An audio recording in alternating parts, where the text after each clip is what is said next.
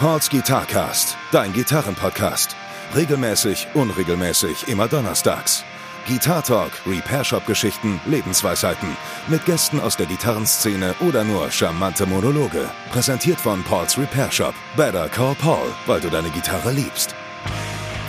Alright. Ähm, wir haben, wann haben wir heute Mittwoch, ne? Genau. Ja, Mittwoch, genau.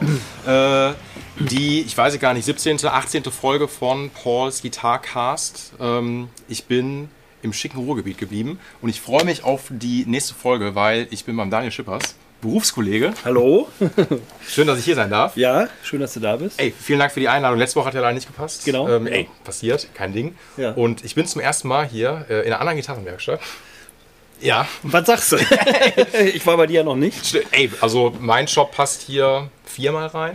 Ja. es, Will- ist, es, ist schon schon, sagen. es ist eine recht große Werkstatt. auf Total. jeden Also das finde Ja, ich halt ja. ganz geil. Ähm, Ja. Weil das ist halt so, gut, ich habe auch Werkstatt, aber das ist so richtig Großwerkstatt schon. Ja, ne? Das ja, ist schon Hammer. Gefällt mir richtig gut. Ja, Ähm, gutes Werkzeug, viel Storage. Finde ich sehr geil. Du hast gerade gesagt, wie lange bist du hier? äh, 14 Jahre. 14 Jahre. Das war auch mal nur halb so groß, 50 Quadratmeter. okay, das ja, war dann ja. nur so ein Schlauch. Ja. Und dann ist vor fünf Jahren mein Kompagnon, der Steve, Ja. dazugekommen und dann haben wir das verdoppelt. Jetzt haben wir 100 Quadratmeter plus Lackierkabine Ja. und das ist natürlich praktisch. Die Halle ist super hoch, man kann auch nach oben lagern. Genau, wollte ich gerade Also sagen. ist Das, halt eine richtige Handwerkshalle. Hier war früher eine Tischlerei drin und das ist natürlich ist sehr praktisch. Ey, ja. das ist natürlich geil. Halt, ich denke mal, die Lackierkammer ist wahrscheinlich hinter dem Die ist nächsten- quasi dahinter Ja, noch. Also okay. ein ganz da- separater ah, ah, Raum. ah, Also nicht hinter dem, da sind noch Maschinen hinter dem Ah, Vorhang, klar, große okay, also Maschinen. quasi kleiner Staubraum dann. Genau, so, kleiner, oder? kleiner Staubfänger Ja, quasi. Da haben wir noch so eine Absaugung, so eine separate. Und dann ganz hier raus äh, ist nochmal ein separater Lackierraum mit Jo. Absaugung und allem drum und dran, Heizung und. Hammer. Da ist natürlich ganz geil, wenn man die, also weil das habt, kann ich bei mir gar nicht anbieten, einfach weil die, der Raum ist dafür nicht da. Also weil das kann, also kleinere Ausbesserung, ey, gar kein Ding, aber eine neue Lackierung vergeht. Lackieren Das ist natürlich auch sehr speziell. Also Total. auch für uns immer noch. Ja. Ich mache es auch immer noch super ungern, wenn Ja. tausend unvorhergesehene Dinge passieren. Ich hasse Lackieren, wirklich, muss ich, muss ich sagen. Also wenn ich eins hasse, dann ist es Lackieren. Ey, perfekt. Das ist schon mal der perfekte Einstieg. Wir können uns über alles unterhalten, was, wo wir gar keinen Bock drauf haben, was Ja, immer so genau, anstrengend ist. genau. Nein, aber ich glaube wirklich, ich glaube, also Lackieren ist immer so ein Ding, wo ich denke, ich habe da richtig Bock drauf. Ja. Aber manchmal denke ich mir auch so, ey krass, es lohnt, was heißt lohnt sich kaum, aber der Aufwand steht manchmal kaum im steht Verhältnis. oft so, nicht ne? im Es- Verhältnis und äh, ich muss sagen, ich mache das ja also jetzt wirklich seit über 20 Jahren auch mit dem Lackieren und es passieren immer wieder unvorhergesehene chemische Reaktionen, manchmal auch ein halbes Jahr später, du Ja. hast irgendwas schön grundiert, Ja. schön lackiert, alles fertig und dann fängt irgendwann löst sich dann die Grundierung oder verträgt sich nicht mit Ja, dem ja. Oberflächenlack oder alte Sachen, die schon lackiert sind und du lackierst drüber und du denkst, na gut, die Lacke werden sich schon vertragen. Dann geht das irgendwie ein halbes Jahr gut, dann bröselt doch wieder alles runter. Ja. Also es ist ein super frustrierender Job. Es ist nicht wie ein Auto zu lackieren, das Holz arbeitet. Der eine Kunde möchte Risse haben, der andere möchte keine Genau. haben. Es ist super, super nervig. Und ähm, ja, ich Ey, mach's nicht gern. Ich kann, das, ich kann das so teilen, dass mit dieser Autovergleich stimmt halt einfach. Ne? Ja. Weil das ist jetzt nicht so irgendwie mal Spachtelmasse rein, da lackiert man so ein bisschen über, ey, das kannst du vielleicht bei einer kleinen Ausbesserung, wenn der Kunde das nicht anders haben möchte. Genau. Irgendwie geht das Genau. alles schon. Genau. Aber bei der Neulackierung ist das immer so, ich sag auch, ey, wenn der alte Lack schon runter soll, krieg ich schon Schweißausbrüche. Weil dann denke ich mir schon, also einfach so, ey, weißt du, wie viel Arbeit das ist? ist ein Riesenproblem. Viele Sachen lassen sich nicht abbeizen. Genau, dann musst du richtig. die wirklich manuell runterschleifen, willst die Kanten nicht rundschleifen, schleifst da stundenlang rum, bist komplett in Mehl quasi Ja, eingepudert. Scheiße. Ja, ich mache das tatsächlich immer draußen. Ich mache das nicht mehr hier drin. Wir machen so viele Reparaturen, Ja. dass wenn der Staub einmal hier in der Luft schwebt und das setzt sich dann auf die ganzen neueren Sachen, das geht gar nicht. Also wir entweder mache ich es in, dem- in, dem- im Staubraum da hinten oder wirklich draußen, wenn es nicht total in Strömen regnet. Dann ich habe einen rollbaren Kompressor Ja. mit Genau, Schleifgeräten. man einmal so- ja, ich roll wirklich vor die Hallentür, wenn es trocken ist und dann mache ich es draußen. Also Vor- diese richtigen versauten Arbeiten, die mache ich hier drin nicht mehr. Das Ich kann es ich kann's voll nachvollziehen. Geht nicht. Ich habe es einmal, ich habe es mal gemacht, irgendwie bei einer Epiphone, irgendwie vor zwei Jahren oder sowas. Und ähm, ich dachte wirklich, ich gehe gleich drauf. Also da, Ja, da waren Tonnen an Lack Ja, drauf. ja. So, bis du irgendwann mal Holz gesehen hast, war. Klar. Ich habe mir vor wie so ein, wie so ein Schatzsucher. Der fette Polyester-Lack Ja, da genau, drauf. richtig, der gute- der den gute musst du da Polyester. wirklich im Prinzip runterhobeln. Das ist, geht gar Genau, nicht. richtig. ne? Also genau, forget it. So, das ne? ist ein Albtraum. Boah, nee, aber schön, ich meine, man hat ja so die gleichen Probleme, so, aber pass auf, bevor wir jetzt ganz tief vielleicht in die Materie Ja, eintauchen, erstmal ist ja auch deine Folge und ich finde das cool, weil ich glaube, man kennt es nicht mehr nur vom Hören sagen und so, Mhm. ne? und ähm, man hat ja auch irgendwie, viele Kunden gehen zu dir, viele Kunden gehen zu mir und dann hat man doch so die Leute, die mal hier sind, mal bei mir sind und so. Auf jeden so, Fall, ne? das hast du auch. Genau, Das das ist ist, klar. ja voll normal. Die äh, gehen von Werkstatt zu Werkstatt. Die Werkstatthopper, so, ne? äh, Ja, Die gibt's genau. mit Sicherheit auch, klar. Ne, so, Ja, und, ähm, aber trotzdem finde ich es halt cool, wenn man Ja, also was heißt sich gegenseitig unterstützt? Jeder macht immer so sein Ding, um Gottes Willen, ist ja auch völlig richtig, aber Ja, trotzdem absolut, absolut. so, dass man auch sagt, so, ey, weißt du was, ich habe gerade keine Kapazitäten, geh doch zum Daniel. Ähm, oder ich weiß, der Daniel lackiert, geh doch zum Daniel, dass man sich weiterempfehlen kann. So, ne? Finde ich absolut wichtig und ich finde auch, man kann auch Know-how und Fachwissen teilen und das ist natürlich in der Branche nicht unbedingt üblich. Also ich finde, da ist immer schon Ja. auch zwischen den Musikläden selbst, was ja vielleicht auch im, im Handel normal ist, aber auch im Gitarrenbaubereich ist halt grundsätzlich immer, das ist auch typisch Allmann, irgendwie, äh, ist, ich mache es nicht selbst, dann ist es schlecht. Ja, genau. Und das ist so eine, so eine Attitüde, die kann ich ja gar nicht teilen. Ich kenne es auch anders. Ich habe ja in den USA und England studiert Jo. damals und äh, man hat alles sich gegenseitig immer gezeigt. Ja. Und da gibt es diese, Art von Konkurrenz gibt's eher nicht. Es gibt eher ein Miteinander und ein Lernen voneinander. Und das ist so, so typisch deutsch, immer zu denken. Und gerade auch in der Branche, denke ich mal, im, im, im Musikbereich, wenn, wenn ich es nicht selber mache, dann muss es ja alle anderen machen Klar. schlechte Arbeit. Natürlich. Und ich sagte, jeder, der jahrelang in der Branche bestehen kann, wird schon ganz gute Arbeit machen. Denn die Kunden kommen ja einfach nicht mehr wieder, wenn es schlecht ist. Exakt. Es kann ja gar nicht anders sein. Man kann natürlich, wie, wie das immer so ist, du kannst nicht alle glücklich machen, ist auch Geht vollkommen. nie. Du hast geht- immer eine, eine gewisse Quote. Du kannst nicht 100. Es gibt auch Leute, die möchten sich aufregen. Natürlich. Die machen es dann immer da, wo sie hingehen. Man kann nicht jedem helfen. Aber generell, ähm, klar, man kann es nicht jedem recht machen, aber man kann das schon lockerer angehen. Und ich finde so gerade dieser Konkurrenzgedanke, den finde ich relativ absurd. Ja, also ich glaube, also ich glaube, das trifft den Nagel schon auf den Kopf, wenn das so dieses German-Ding natürlich dann auch ist, Mhm. weil viele, ey, kann viele Seiten verstehen, gerade wenn du die klassische Ausbildung zum Zupfinstrumentenmacher gemacht hast. So. Also ist natürlich dann auch so diese alte Gilde, die dahinter steckt, so, das darf man auch nicht vergessen. Ist sicherlich so, klar. So, ähm, aber trotzdem denke ich mir am Ende des Tages auch so, ich sehe das aber auch so ein bisschen amerikanischer, so dass ich Mhm. mir denke, ey, ganz ehrlich, ne, es gibt so viele Leute, die das auch gut machen und ich bin Da auch. kann man nur lernen. genau, du kannst nur lernen. Man kann nur lernen. Das ist ja ein Beruf, der äh, durch Leidenschaft entsteht.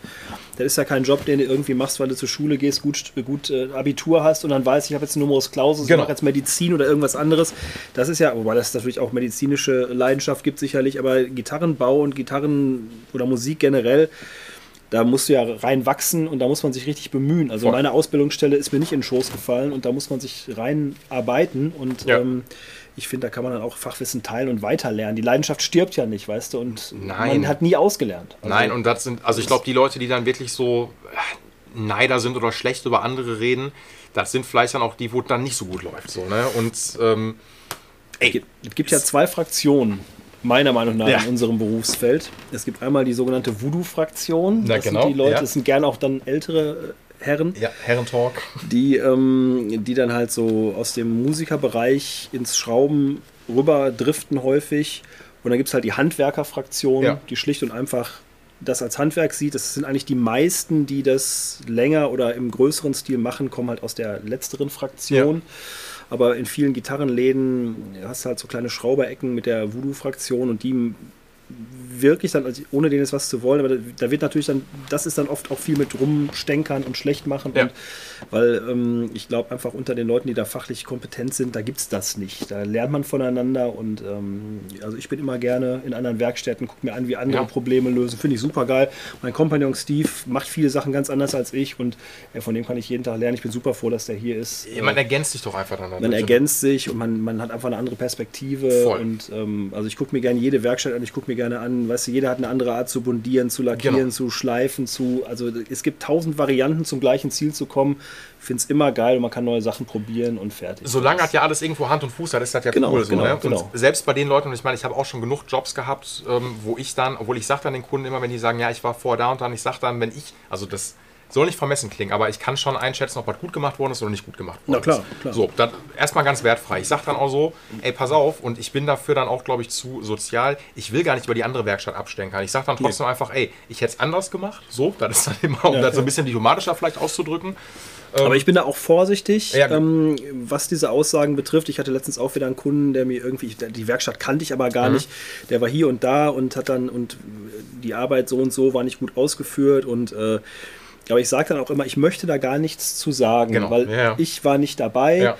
Ich weiß auch nicht, und das habe ich auch schon hier erlebt, ob das alles ähm, dann immer hundertprozentig der Wahrheit entspricht. Weil Ja. wenn du nicht wirklich daneben gestanden hast bei der Übergabe, dann weißt du nicht, das sind immer so Sachen, die man von jemandem hört, der gehört hat, dass jemand gesagt Ja, hat. genau. Und da bin ich, also da Zu muss man ganz, ganz vorsichtig sein. Also ich finde, so üble Nachrede ist schnell ausgesprochen, ob das wirklich immer faktisch richtig ist.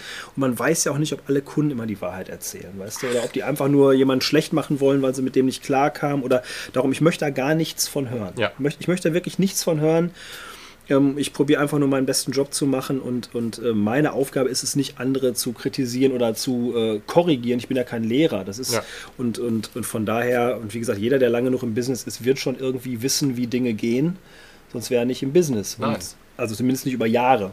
Nein, und es fällt ja auch irgendwann auch negativ auf dich, glaube ich, auch wieder zurück, wenn du dann auch, also weißt du, Genau. dann ist, man macht es einfach nicht. Es kommt ja so frustriert rüber und lächerlich. Und ich muss auch wirklich sagen, mir war das auch ehrlich gesagt eigentlich immer egal, äh, was die Konkurrenz gemacht hat, mehr oder weniger. Ich habe nie irgendwie geguckt und gedacht, ah, hoffentlich kann ich die schle durch, durch Schlechtmachen anderer mich besser. Das hat mich nie interessiert. Ich habe einfach mein Ding gemacht. Es war immer meine Leidenschaft, mit Gitarren auch Gitarren zu bauen und, und zu reparieren. Und ich habe da mein eigenes Süppchen gekocht und ich habe da wirklich niemals groß über den Tellerrand hinausgeguckt, muss Ja. ich sagen. Ich habe hier mein eigenes Ding gemacht und klar, wenn ich die Gelegenheit hatte, mal irgendwo zu schauen. Ich habe zum Beispiel ganz viel mit Baseline in Krefeld früher zusammengearbeitet, mit dem Rüdi Ziesemann. Machen ja auch ziemlich gutes Zeug. so, Super ne? geiler, Ja. super geiler, super netter Mensch. Ja. Also wirklich äh, äh, absolut bester Typ, super geiler Handwerker, Ja. super präzise Die Arbeit. Bässe und sind auch richtig geil. Also, Super geile Qualität und auch menschlich wirklich äh, zehn Sterne, also Jo. besser geht's nicht. Ja. Und äh, von dem habe ich auch tausend Sachen gelernt und äh, man kann sich immer inspirieren lassen, finde ich. Voll. Und Das ist ähm, besser positive Energie als äh, Ja, ist dann rum, also wie gesagt, dieses Rumhaten oder sowas, aber es ist, glaube ich, wirklich manchmal so dieses Ellbogending so ein bisschen. So. Total, Und total. Ähm, ich, äh, was heißt, also den Ansatz dahinter ist, ich glaube, weil dieses Business, was wir machen, ist so klein. Also, ne, Ja, es ist klein, spezieller klar. so. Ja, ja, ja. Und man muss natürlich echt so, was heißt kämpfen. Also ich muss gestehen, so, das wirst du ja, da können wir mal gerne drauf zu sprechen kommen. Du sagst jetzt, du machst das seit 20 Jahren, ne? Wie kam Genau. das? Ja, ich hatte also ähm, Mitte der 90er habe ich noch Zivildienst gemacht und dann irgendwie habe ich gedacht, ähm, ich möchte, Schule fand ich schon irgendwie kacke, die Oberstufe ist nicht gut gelaufen und dann irgendwie ähm, Zivildienst. Dann bin ich auch kurz vor Abitur von der Schule geflogen, habe nur Fachabitur Jo. tatsächlich machen können. Dann kam der Zivi, damals noch 18 Monate, war auch nicht sonderlich ähm, entspannt. Ich fand es irgendwie dann auch nur noch nervig. Und habe gedacht, wenn ich jetzt irgendwas mache danach beruflich, dann Mhm. muss es irgendwas sein, was geil ist. Ich will nicht einfach nur irgendwas studieren Ja. oder irgendwie auf, auf eine FH gehen und ja, und dann gab es halt in, ähm, in Herne, war das glaube ich damals, den Michael Schneider, Doc Schneider. den, den Doc Schneider, der hat halt am Secondhand Musicland vom Dirk Gerlach ähm, quasi direkt Mhm. nebenan die Werkstatt gehabt. Und dann bin ich da irgendwie natürlich auch mal rein, habe da auch, glaube ich, damals irgendwelche Sachen in Auftrag gegeben. Und dann war mir einfach klar, dass ich das eine super geile Sache finde. Ich wollte irgendwas mit Musik machen, im Idealfall. Aber klar, Profimucker kannst du vergessen. Gitarrenlehrer gibt es auch verdammt viele. Ist sicherlich auch ein geiler Job, Ja. aber ist auch sicherlich, denke ich mal, ein hartes Brot. Und ich weiß auch gar nicht, ob ich gut genug gewesen wäre. Ich war, war immer schon Handwerker. Mhm. Und als der Schneider dann irgendwie mit seiner Werkstatt um die Ecke kam und ich stand da drin, habe dann auch so ein bisschen so ein Praktikum da Ja. gemacht. Irgendwie, da habe ich gewusst, Das will ich machen. das ist es. Ja. Und der hat dann in England angerufen beim Dave Whiteman. Das ist quasi mein äh, Gitarrenlehrer gewesen an der London Guildhall University. Da war der Schneider auch, ne? Oder? Da war der Schneider auch. Ja. Und ähm, hier mein Kompagnon Steve, der jetzt hier ist, der, den habe ich damals da kennengelernt. Okay. Dann bin ich also 96 nach London und äh, war dann froh, endlich was gefunden zu haben, was mal geil ist. Und Ja, nicht klar. immer nur scheiße wie die Schule und der Zivildienst. Das Ja. war einfach, äh, die Zeit war reif. Ja, vor allen Dingen ist ja auch, also ist ja auch ziemlich geil. Ich meine, man ist in London und so, ne? Das ist ja Genau, schon mal ja, ziemlich London war natürlich ne? cool, muss ich sagen. Ähm, und ich wollte halt unbedingt, ich habe drei Leidenschaften, nämlich äh, alte Ami-Schlitten, Tattoos Jo. und Musik. Jo. Und es musste in irgendeinem dieser Fachbereiche sein. ja, der Van ist wahrscheinlich auch draußen von dir. Der ne? ist von mir, Hab genau. ich jetzt fast, ja, ja, genau. ich fast gedacht. Also ja. das ist auch so ein großer Tick, den ich habe. Und dann, es musste eins von den drei Sachen sein. Wäre auch wenn ich jetzt den Job wechseln müsste, immer noch so, Ja. dass, dass ich in dem Bereich bleiben würde. Und dann, ähm, ja, dann war halt die Gitarre das, das erste, was kam. Ich hatte vorher eine Kfz-Lehre tatsächlich angefangen. bitte. ja, habe ich angefangen, weil ich damals schon überlegt hatte, ich will alte Ami-Schlitten importieren. Mhm. Und um das zu können, muss ich ja wissen, wie das technisch alles so Ja, klar. funktioniert. Der Chef stellte sich aber als totales Arschloch raus von der Werkstatt. Scheiße. Und ich dachte, gut, wie gesagt, Schule, Zivi, alles blöd. Jo. Jetzt nochmal drei Jahre mit so einem Honk, Ja, geht gar nicht. Und dann nach einer Woche habe ich mich mit dem so gefetzt in der Werkstatt, dass ich meine ganzen Klamotten einfach auf den Boden geschmissen habe, in seine Öllache rein und gesagt habe, fick dich, Ciao. ich bin raus. Ja. Der hat dann ziemlich gestaunt. Mhm. Aber ähm, ja, wie man in den Wald hineinruft, so schallt es auch heraus. Und ich hatte ja den Luxus, den die anderen Mitarbeiter leider nicht hatten, zu meinem Bedauern, dass ich einfach rausgehen konnte, weil wenn man halt gerade erst eine Ausbildung anfängt und nicht in dem Sinne noch nicht finanziell quasi auf einen Job angewiesen Ja, ist, genau. dann ist es Ist ja ja- auch leicht zu sagen, ich gehe jetzt hier Klar. und dann bin ich halt einfach weg und habe dann gesagt, okay, dann halt England. Ja. Und meine Eltern waren halt so nett, mir das zu finanzieren. Das wäre natürlich unter anderen Voraussetzungen nicht möglich gewesen. Da hat nicht jeder so viel Glück, Ja, klar. aber ich hatte halt Glück. Hammer. Und in dem Fall äh, war es die richtige Wahl. Wie lange warst du dann da? Zwei Jahre England und etwas über ein Jahr noch in den USA danach. Wo warst du in den USA? Äh, in Red Wing, Okay. da wo die äh, Schuhe herkommen quasi. Die Ach, legendären ja, Red Wing Boots, die ja, jeder, die, jeder äh, Hipster, Stimmt, die äh, aber sehr gut verarbeitet sind. die auch, sehr ne? geil. Ich habe Ja, auch zig. Paar natürlich davon äh, schon damals gekauft. Äh, aber in dem Ort war ich dann. Cool. Und das war natürlich nach London äh, hartes Kontrastprogramm. Also einmal hast du eine Großstadt mit irgendwie Millionen Einwohnern, super dreckig, super teuer. Und Jo. dann hast du einen Ort mit 15.000 Einwohnern, nur Farmer und äh, College-Studenten. Das war natürlich, äh, mehr Kontrastprogramm ging nicht. Ey, natürlich, aber ist ja auch, ist also so. dann lernst du beide Seiten natürlich auch mal kennen. So, ne? Das ist so, ich denke mal, Ja. ich kann mir vorstellen, dass in London ist natürlich dann auch super viel Input, weil du dann auch viele Leute dann da hast, von denen du auch was lernst. So, ne? Und London hat viel Input, Ja. aber London war damals für Studenten, ähm, wie ich finde, nicht so geil, weil ähm, es war einfach zu teuer. Okay. Es war viel, viel zu teuer.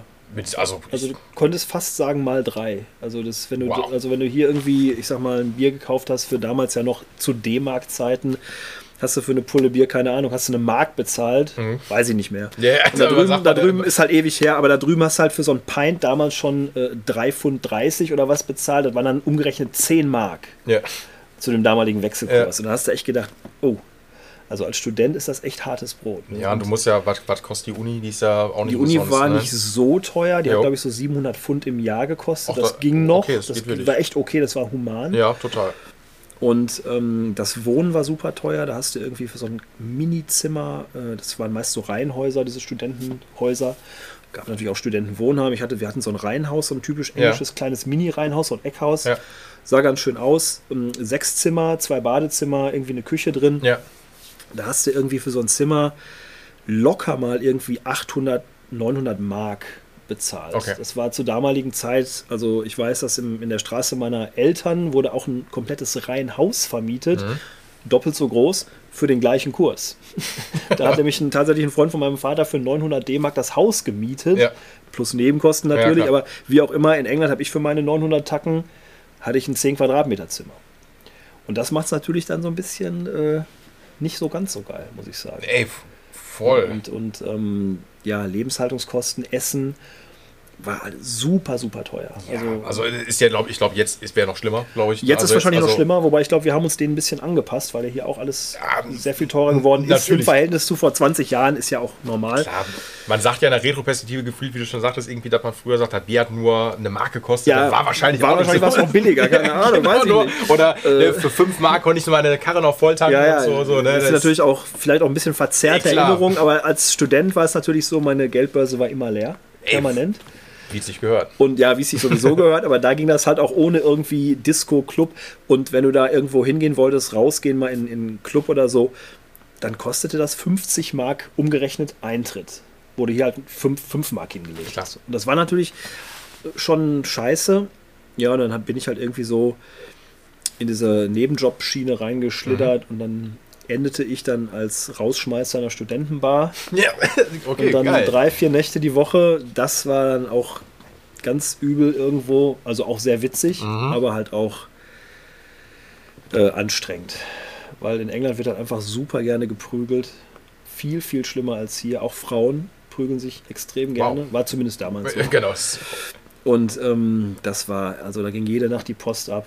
Wir hatten hinterher so reißfeste Football-Hemden Okay. mit Universitätsbar-Aufdruck drauf und Und es war eine Studentenbar, reden Es war eine- Also es war eine reine- nicht Nachtclub oder so. Nein, es war eine reine Studentenbar und man musste, also vorne am Eingang mu musste jeder abgetastet werden. Weil wir hatten so Gewaltexzesse in dem Ding. Wow. Ähm, dass wirklich, also ein Kollege von mir, dem musste, eine, musste der komplette Kiefer verdrahtet werden nach einer Schlägerei. Und Schön. das ging dann so zur Sache, dass wir dann irgendwann hatten wir dann diese komischen Jerseys an, die reißfest waren. Dann hatten wir so ein Funkding irgendwie am, am Bündchen an der Hand und mussten dann immer hier irgendwie uns regelmäßig melden beim Chef, der mit dem Funkgerät dann in seinem Büro Ja. saß. Das war total absurd. Und ähm, die Bar, die oben, es war zweietagig, die Bar oben hatte um 11 Uhr Schicht. Da musste halt die ganzen besoffenen, druckbetankten Studenten, musste dann um 11 Uhr rausschmeißen. Und da ging es dann halt immer zur Sache. Da musste halt auch das Bier wegnehmen. Ja. Und dann nimm mal jemanden, der schon 10 Pints getrunken hat, irgendwie, der ist schon auf, weißt du, der hat schon 5 Promille und dann nimm dir mal sein Bier weg. Und dann hast du halt echt. Du ging- weißt ja schon, ging die wohin die. Reise dann geht. Genau, so, ne? da weißt du schon- Du weißt schon, was Genau. kommt und kannst dich schon darauf einstellen, denkst dir aber so, oh nee, Du hast Alter. gar keine Lust. Und dann musst du halt durch die Bar laufen, auf die Tische wemsen und dann immer hier so austrinken, austrinken, raus, raus, raus, raus.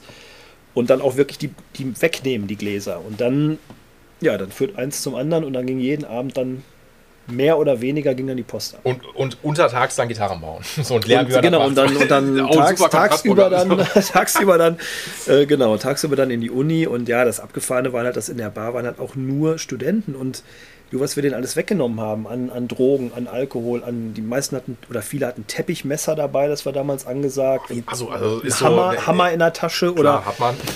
also habe ich auch immer dabei. Ey, natürlich, natürlich, in Ist Not haben wir. Normal. Also, natürlich.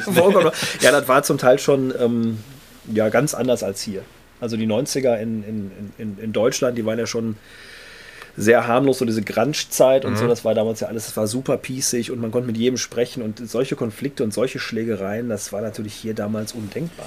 Ne? Ja, ich, äh, ich meine, gut, das kommt mehr, mehr auch, glaube ich, aus dem Fußballbereich so. Ich meine, England hat natürlich dann auch sowieso eine Fußballtradition bis zum geht nicht mehr. Genau. Ne? Und ähm, gerade die ganzen Londoner Clubs und es gibt ja auch das, ist es das Chelsea Smile oder Chelsea Grin? Also es kommt aufs Ja, mit Gleiche dem hinaus. Messer Ja, genau. der Ne? Oder, oder, so, ne? oder, die, Kredi oder die, die Kreditkarte zwischen die Zähne ja, ja. packen und dann einmal gib ihm so, ne? da ging also auf jeden Fall ganz schnell. Nee, ich glaube, glaub, das ist sogar Glasgow Smile gewesen. Ja, kann sein. Ich glaube sogar aus Schottland kommt Kann das noch. Also auch so, oh, da wird mir richtig schlecht Ja, so. Also ist schon, ähm, wird da schnell mal ähm, handgreiflich so. eieiei.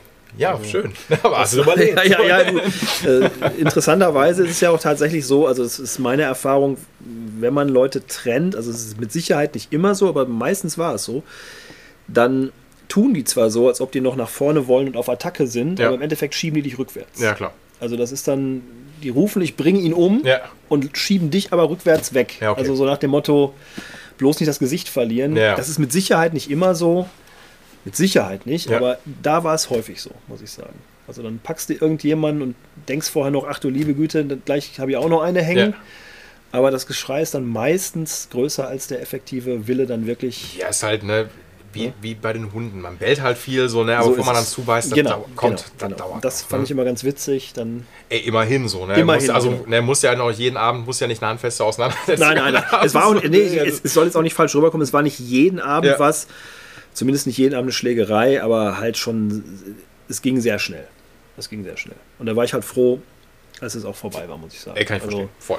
die Kohle war nie am Start und dieser Job, der war witzig, aber irgendwann, mal, irgendwann war auch gut. ja, aber man, man lernt fürs Leben natürlich dann auch so, ne? So auch ein bisschen da Menschen zu nehmen. Du, das war eine harte Schule. Ich habe gelernt zu kochen. Ich konnte Wäsche waschen, als ich zurückkam. Ich habe ich vorher auch noch nie gemacht. Ich habe, ähm, ja, man muss sich irgendwie durchboxen, sich da Wohnungen suchen. Es war ja vor Internet. Es war ja, vor, Ja, klar, klar. es gab das Internet, Ja, aber hatte, aber, ne, ne, es gab, du musstest wirklich noch irgendwie eine Zeitung und äh, durchblättern, wenn du ein Zimmer wolltest, Ja. nach Stadtteil und musstest anrufen und mit Leuten sprechen und dann wirklich per Telefon, ohne Handy, ohne Mobilephone, musstest da was, was ausmachen. Da lernt man natürlich, sich irgendwie zurechtzufinden. Ne? Die meisten, die jetzt zuhören, denken sich gerade, hä? Wie, wie, wie geht das so? Ja, ja, das ist natürlich, also das ist natürlich eine ganz andere Zeit gewesen. Auch das Ganze damals zu organisieren von Deutschland aus, überhaupt nach England ähm, dann Zimmer zu kriegen Ja. und so. Nichts mit E-Mail. Ne? Da, musstest du, da, da wurde es wirklich postalisch, wurde dir eine Liste zugestellt mit Leuten, die Zimmer vermieten. So. Da hast du so einen Batzen Zettel gehabt mit irgendwelchen Namen und Telefonnummern. Du konntest keine Fotos angucken. Wollte ich gerade sagen, du musst halt da hinfahren, die das angucken, so, ne? das, Also ging, das ging nicht. Also ich habe das, meine erste Unterkunft habe ich wirklich per Telefon. Ach stimmt, macht ja auch Sinn, du hast ja von Deutschland aus. Von, Deutsch, Ja, von Deutschland, ich klar. meine, ich war Ja. einmal da, irgendwie ein Jahr vorher, habe mir den ganzen, den ganzen Gitarrenbaukurs Ja. angeguckt, aber da musste ich halt irgendwie für das Jahr später eine Unterkunft organisieren. Die hast du dann, also ohne Fotos, Mhm. einfach irgendwelche Namenslisten abtelefoniert und dann irgendwie ein Zimmer, ja, was kostet das pro Woche? Wird der pro Woche abgerechnet, dann hast du dann einen Landlord angerufen Mhm. und irgendwie einen ausbaldowert und Ja, das musste irgendwie alles per Telefon gehen. Ne?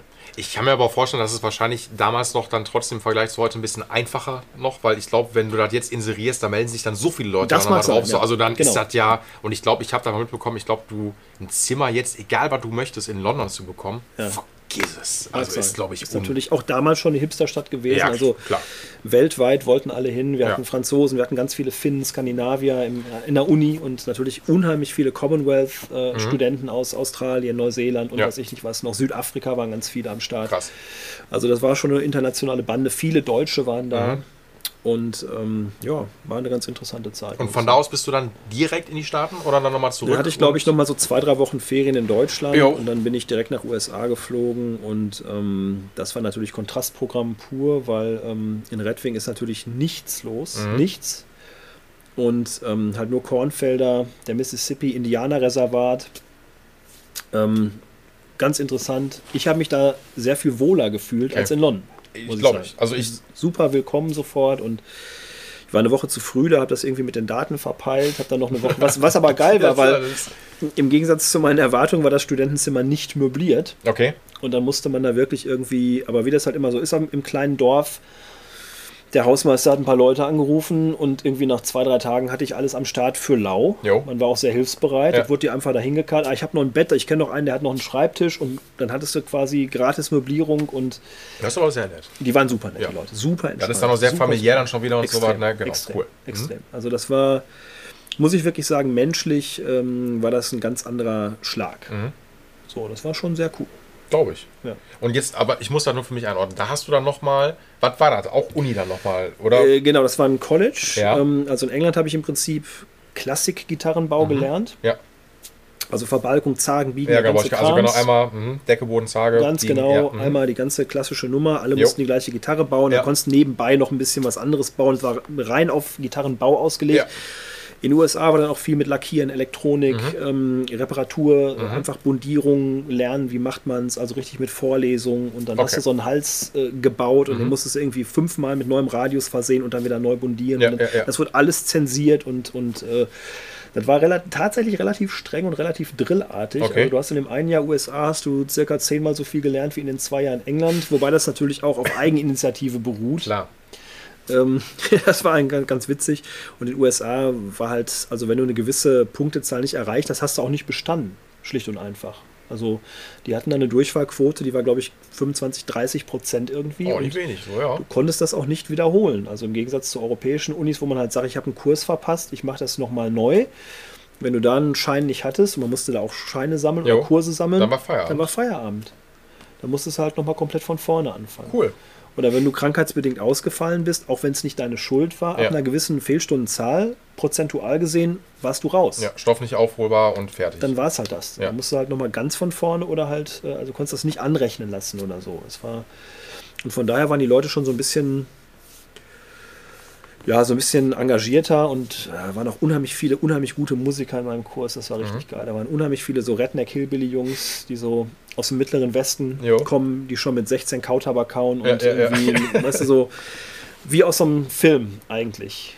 Ja, das war sehr cool. Sehr viele Hippies, dauerbekiffte Rednecks, kannst du sagen. Das Hammer. ein ganz anderes Publikum als in England. Wie, war, war ein Jahr oder zwei Jahre? Das war etwas über ein Jahr. Okay, alles klar. Ja, ja. Mhm. das war super cool. Da habe ich auch immer noch viel Kontakt zu den Leuten von damals, auch wenn man sich nicht mehr sieht. Ja, du wirst ja wahrscheinlich auch, viele werden sich wahrscheinlich auch selbstständig gemacht haben, ne? Oder es geht. das- also in, ja? in dem Berufsfeld tatsächlich nicht unbedingt. Also, Obwohl ich glaube, die Dichte, also alleine die Dichte in den Staaten an Leuten, die. da gibt es also, ey, da gibt's mehr Leute. Wahnsinn. Genau. Da gibt es mehr Leute. Ja. Und die, also ein paar sind tatsächlich zu, zu äh, George Grun nach Nashville. Mhm. Der hatte so einen riesen Repair-Shop, der hat ja diese ganzen Gitarrenbibeln ja, geschrieben. also da ist ja auch, also Nashville ist ja sowieso ist ja ein auch. Begriff der Typ. Ja, Da waren einige hinterher. Einer ist nach Hawaii gegangen und hat aus Koa diverse Weißenborn-Gitarren gebaut, auch also cool. diese Slide-Gitarren. Ja, genau. Mhm. Also die waren wirklich überall verteilt, die Leute, die dabei geblieben sind. Ein anderer, mit dem ich noch Kontakt habe, ist aber heute tatsächlich Bewährungshelfer, also Parole Officer. Der ist dann, da müssen, müssen sich irgendwelche Knastis melden, der macht sowas nur noch als Hobby. Der macht, der oder, immer oder, noch. oder ne? bietet dann vielleicht mit den Jungs dann an, um runterzukommen. Oder so. Oder ne? so. So, Vielleicht ne? jammt er dann mit denen, ich habe keine Ahnung, aber der macht dann halt sowas. Also es ist längst nicht jeder in dem Fachbereich geblieben, weil, äh, ja, wie du schon sagst, in Amerika gibt es natürlich ohne Ende Gitartext. Ja, und, ist und, halt- äh, es wird natürlich auch viel mehr Mucke gemacht, das muss Klar. man auch sagen. Ja. Und die Qualität der Musiker ist natürlich auch phänomenal hoch.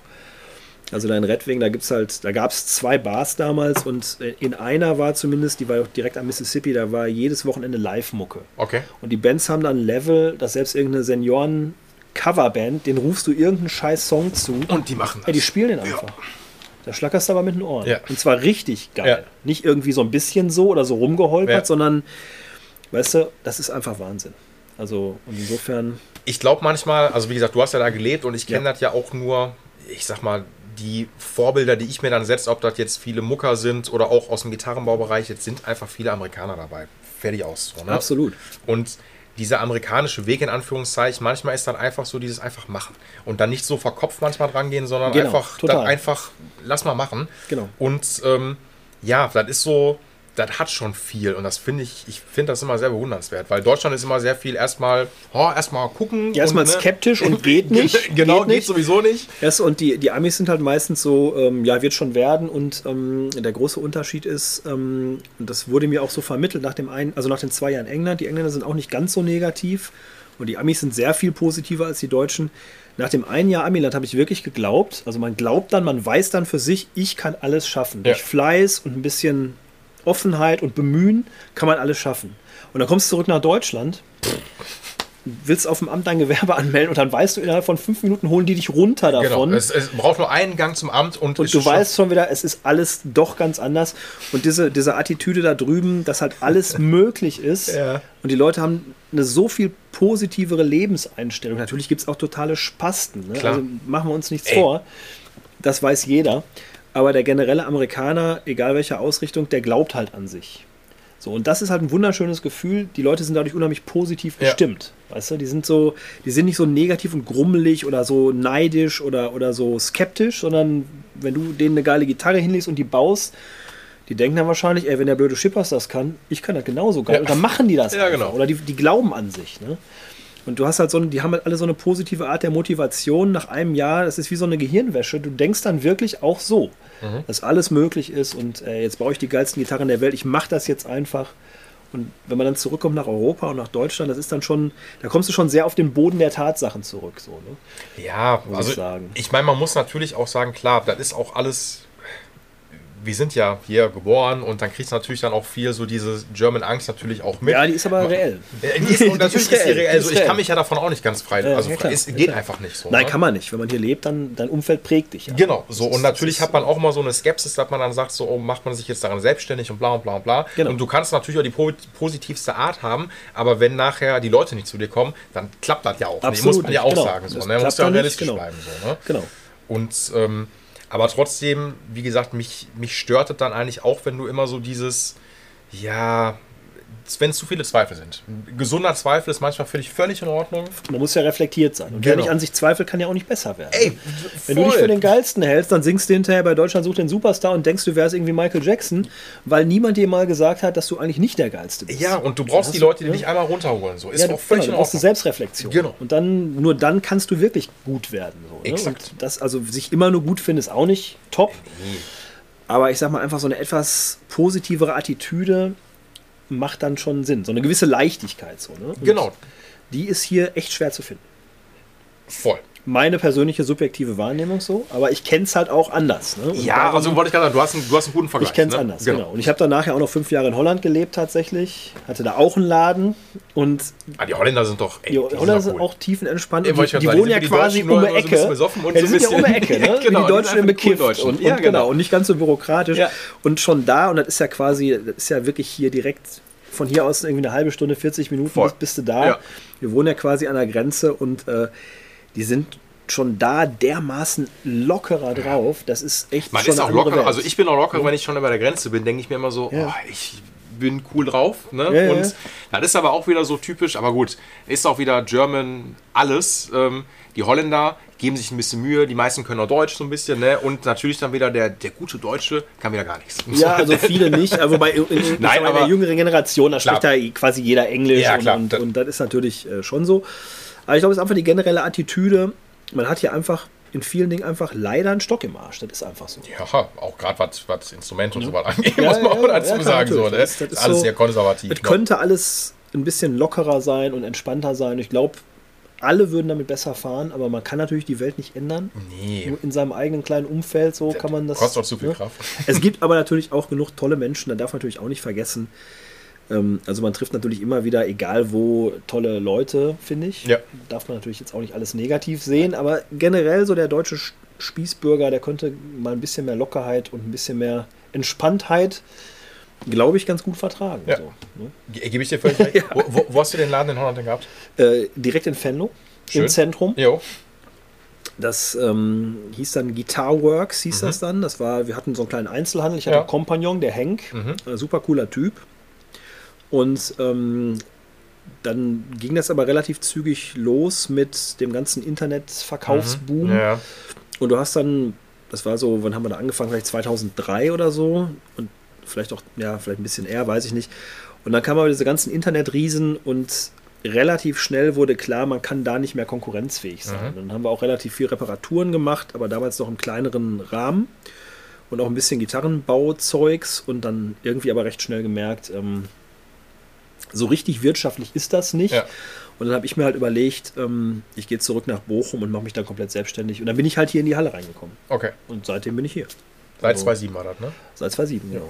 Ja, ja. Und So, so schließt sich der Kreis. Boah, ey, aber ey, das, ist ja, das ist ja ein cooler Werdegang. Ja. So, weil, ne, das hat ja, äh, wieder, wieder deutsch zu sein, Hand und Fuß, was hat ja auch gelernt. Ja, ja, ja ich habe das gelernt. Ich, hab das gelernt. Ja, Ne? ich war auch sehr ehrgeizig und sehr begeistert und mit viel Enthusiasmus dabei. ja. Und ich finde es immer noch super. Also nach all den Jahren würde ich sagen, ich möchte nichts anderes machen. Nach wie vor. Und das ist ja schon mal viel wert. Erstmal das. In genau. welchem Job kann man das sagen? Ja, ich sag mal so, also ich meine, ähm, es gibt natürlich auch immer mal Phasen, die habe ich zumindest auch, wo man auch sich denkt, Alter, wenn ich noch eine Gitarre heute in der Hand habe, äh, Ja, flipp klar. mich aus so. Hast du, ne? hast du, klar. Muss auch so sein. Aber Ähm, wenn du jetzt in irgendeinem scheiß Büro arbeiten würdest, mit irgendeinem Chef, der dich, dich noch irgendwie auf Quote drückt, dann Nein, äh, also bin ich wäre das auch, ein anderes Leben. ey, bin ich vollkommen raus, gebe ich dir auch völlig recht. Wie lange machst du das? Ich mache das jetzt, also ich habe den Laden ja meinen jetzt seit 2019 und Ja. insgesamt aber jetzt, wenn ich noch die Musikshop Axelzeit mit dazu rechne, seit 2012. So, und da Das muss sind ich ja auch schon ein paar Jahre. Genau, das ist ja so, auch schon ne? eine lange Zeit, klar. Ne? Und natürlich baue ich das jetzt auch noch weiter aus, weil ich habe ja auch German Angst, ne? was noch soziales nebenher noch studiert, weil ich irgendwann echt mal die Schnauze gestrichen voll hatte.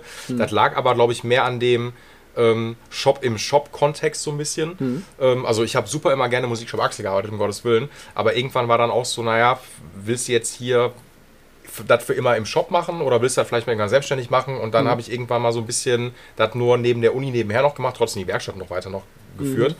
Ähm, aber dann seit 2019 war dann so, ey, ich mache das jetzt komplett so. Und auch mit einem vernünftigen Kundenstamm und das läuft auch, alles mega. Ähm, und ich gebe dir auch recht, bevor ich jetzt einen Vorgesetzten noch irgendwie habe, äh, nein, danke. Natürlich hat das selbstständige Dasein auch, wie das immer so ist, auch Kehrseite. Es hat auch na Ist einfach so. Auf jeden Fall. so. Du, du bist halt, also 24-7, du schaltest ja nicht ab. Also ich kann es nicht. Nee, Und nicht wirklich. Und ich glaube, das, was, was mir jetzt so langsam so, so ein bisschen, so was ich jetzt so langsam so merke, ist halt irgendwie, ähm, jetzt so auch in der Corona-Krise, wenn du halt irgendwo angestellt bist oder irgendwo andere Jobs hast, dann kriegst du halt irgendwie, dann läuft ein Gehalt weiter Genau. oder so. Das sind so. Oder stell dir mal vor, du brichst dir irgendwie, ich meine, ich fahre auch Motorrad, Mountainbike und so, Ja. ich brech mir irgendwo kompliziert einen Arm und kann wochenlang nicht arbeiten. Habe ich früher drauf geschissen, war mir vollkommen egal. Ja. Mittlerweile denke ich so, oh Kacke, ich habe ja noch zwei Kinder, die muss ich ja irgendwie ernähren. Ja. Also klar, man denkt dann natürlich, wenn mal irgendwas passiert, dann bist du irgendwo nicht so gut aufgestellt. Das geht, glaube ich, jedem Handwerker so. Klar. Also ob du jetzt ein Anstreicherunternehmen hast oder irgendwie eine Gitarrenwerkstatt, macht ja keinen Unterschied. Wenn Ja. du selber mal lochen musst, Ja. die Arbeit muss ja gemacht werden. Genau. So. Aber du hast natürlich auch tausend Vorteile. Klar. Du kannst, du musst nicht jeden bedienen, das ist ein großer Vorteil. Du Exakt. musst, wenn mal das Wetter richtig, richtig geil ist und du hast was vor, kannst du auch mal mitten in der Woche sagen, Ey, heute nicht. Genau. Ich mache es an einem Regentag stattdessen dann Ja. oder was auch immer. Ja, genau. Also du hast halt eben viele geile Vorteile und du kannst bis vor allen Dingen deines eigenen Glückes Schmied. So, das finde ich halt auch super cool. Genau. Also ich, man merkt ja auch selber, wenn, wenn du viel machst, dann passiert auch viel. Genau. Es gibt ja auch Phasen, da bin ich auch weniger motiviert, dann merkst du halt auch irgendwie, das läuft nicht richtig. Das ist ja auch dann wirklich in deiner Hand. Und das Ja. finde ich persönlich ein schönes Gefühl. Es gibt ja Leute, die mögen das nicht, wenn die selbstständig verantwortlich sind für irgendwas. Aber ich kenne es jetzt gar nicht mehr anders. Nee, also ich mache das auch dann schon zu lange. Klar hat man auch mal so Nebenjobs früher gemacht, so was auch völlig in Ordnung war. Ähm, aber ich merke auch, kommen mehr damit klar, selbstständig zu sein. So. Und die Schattenseiten sind natürlich dann auch so der ganze Scheiß, dass man sich um die finanziellen Sachen kümmern muss, wie Steuern Na und was weiß ich. Das ist so, das, das nervt mich. Ähm, gibt das natürlich aber gerne aus der Hand, weil da lasse ich dann auch eine Steuerberatung machen. Aber Das du musst ich auch, ja klar. Nee, Also, so, ganz klar. Aber du musst ja trotzdem halt so, also, aber dieses Corona-Stichwort ist natürlich dann, viele Leute kommen bei mir mal rein, das wird bei dir ja nicht anders sein, weil du hast ja auch genauso viel zu tun und Mhm. du wirst ja auch nicht in der Corona-Zeit gemerkt haben, dass es weniger geworden ist, sondern Es tendenziell ist mehr. viel mehr geworden. Genau. Viel mehr. So. Ja.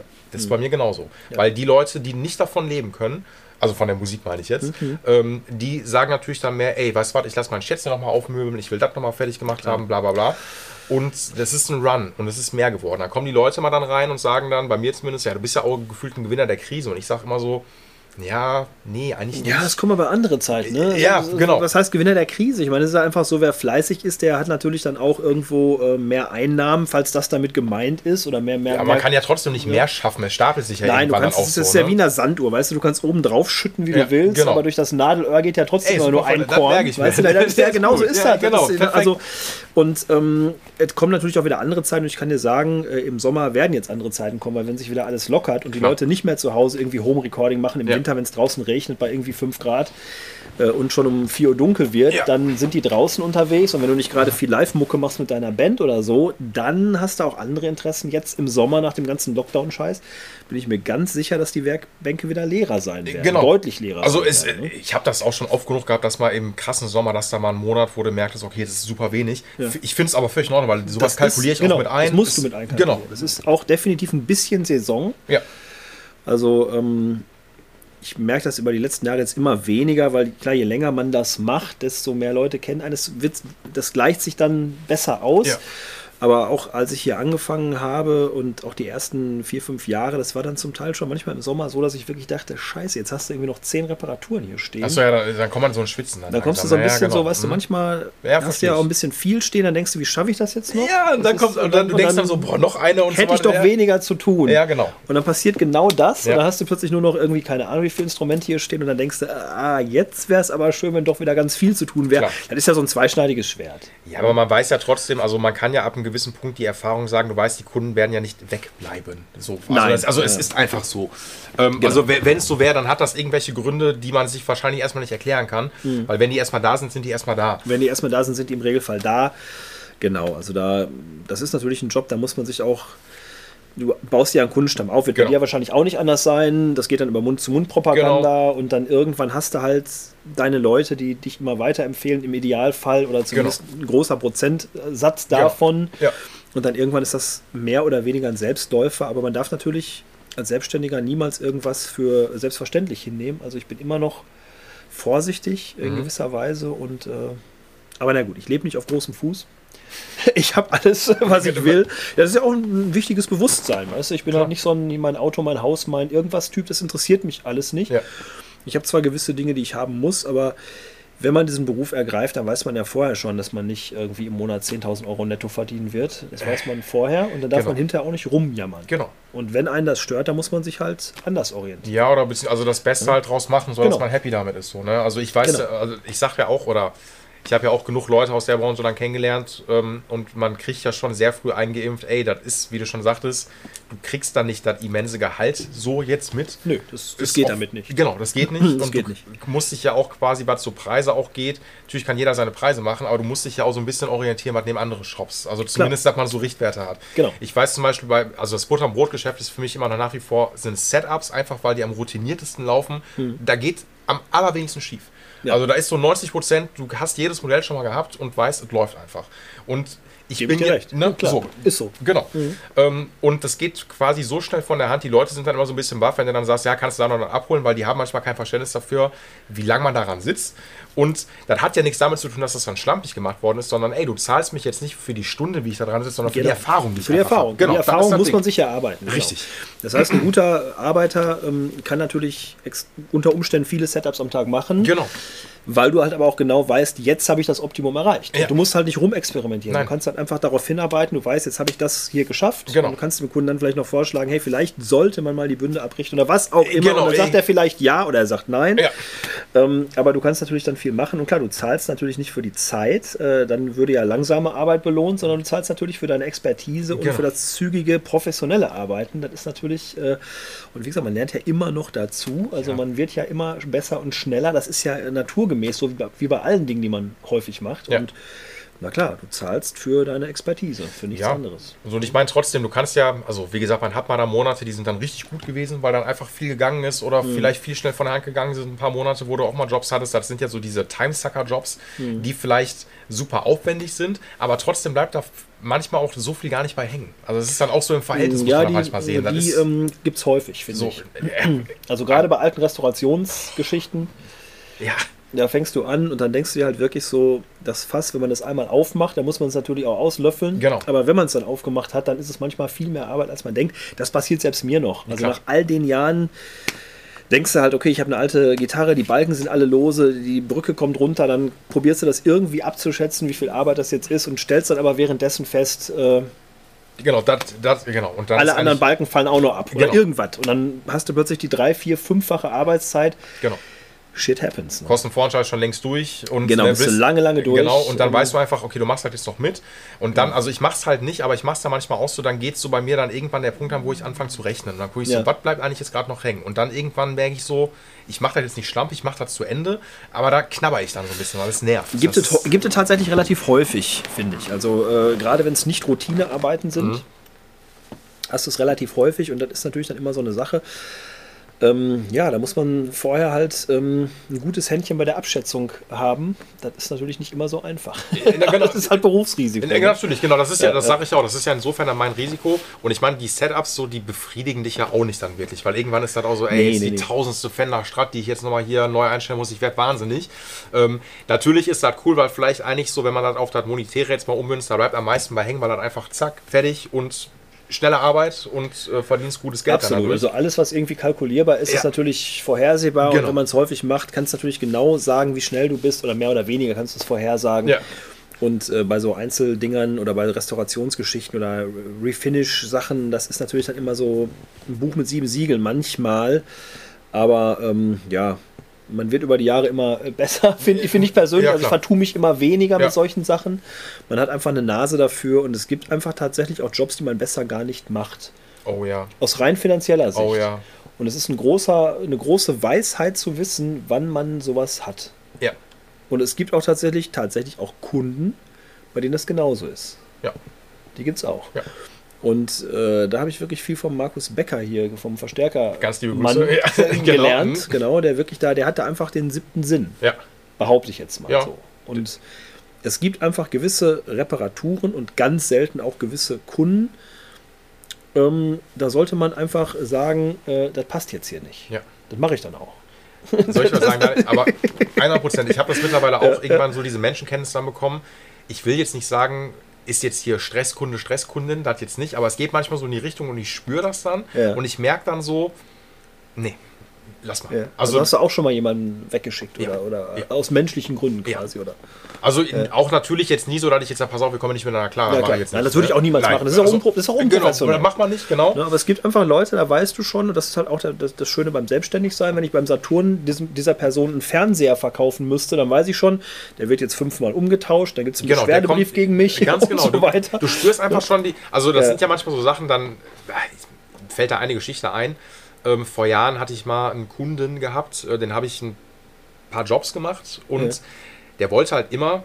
Also ich habe mich da auch breitschlagen lassen, weil ich da auch nicht gerade in einer guten Verfassung war. Ich wollte einfach das fertig haben. Der wollte dabei sein beim Einbau. Der ist immer ganz schlecht. Ja, und ich weiß. So. Und Ja. das war wirklich wie so eine, also wie, wie so eine Prüfung. Ich dachte mir so, Ja. warum hast du dem dazu gesagt? Egal. Ja, ja. Und dann habe ich das gemacht. War auch alles cool, aber der hat dann immer ganz viel Nebensätzen gesagt, ja, und ich war da und da vorher und ich war da und da und da und da. Mhm. Und dann habe ich irgendwann gemerkt, ey, weißt du was? Der Typ ist ein Werkstatthopper. Also Ja. der ist ein, Ja, der gibt ist, es natürlich. Der ist ein Werkstatthopper. Und ähm, ich kann jetzt den besten Job der Welt machen. Der wird sich, wenn er damit woanders hingeht, wird er sich über mich beschweren. Ja, natürlich. Das ist einfach der so. macht das, was er bei dir macht, über die anderen, macht er natürlich Richtig. dann mit dir bei den anderen auch wieder. Und es gibt ja Leute, die, die hinterlassen überall verbrannte Erde. Genau, Die du, die du halt quasi nicht mehr bedienen möchtest. Ja. Und die woanders auch schon nicht mehr bedient werden. Das gibt es natürlich. Ja. Zum Glück super, super. Ich weiß gar nicht, wann das zuletzt bei mir war. Das kann wirklich Jahre her sein. Aber es gibt so ein paar Kandidaten, die habe ich in Erinnerung. Also die allergeilste Sache, die, das werde ich auch niemals vergessen. Ja. Das werde ich niemals vergessen. Und die Geschichte kann man auch erzählen, weil die wirklich so harmlos Ja. ist. Da habe ich damals, ich habe früher manchmal beim Bayer äh, gearbeitet. Mhm. Und das ist ja sowieso immer sehr speziell gewesen da in der Werkstatt. Und irgendwie, das war so eine Sache, die ich relativ schnell irgendwann dann auch beendet habe, weil ich halt auf eigenen Beinen stehen wollte. Aber wir hatten halt unheimlich viele Kunden, die nach dem Motto, kannst du mal eben da reinkamen, ja, kannst genau. du mal eben ähm, hier kurz die Seiten wechseln. So, ne? Ja. Und das hat dann so überhand genommen irgendwann. Da war noch irgendein Azubi drin manchmal. Es war also nie wirklich professionell oder Vollzeit besetzt und du wusstest auch nie wirklich zu, de, da, zur damaligen Zeit, wer da was macht.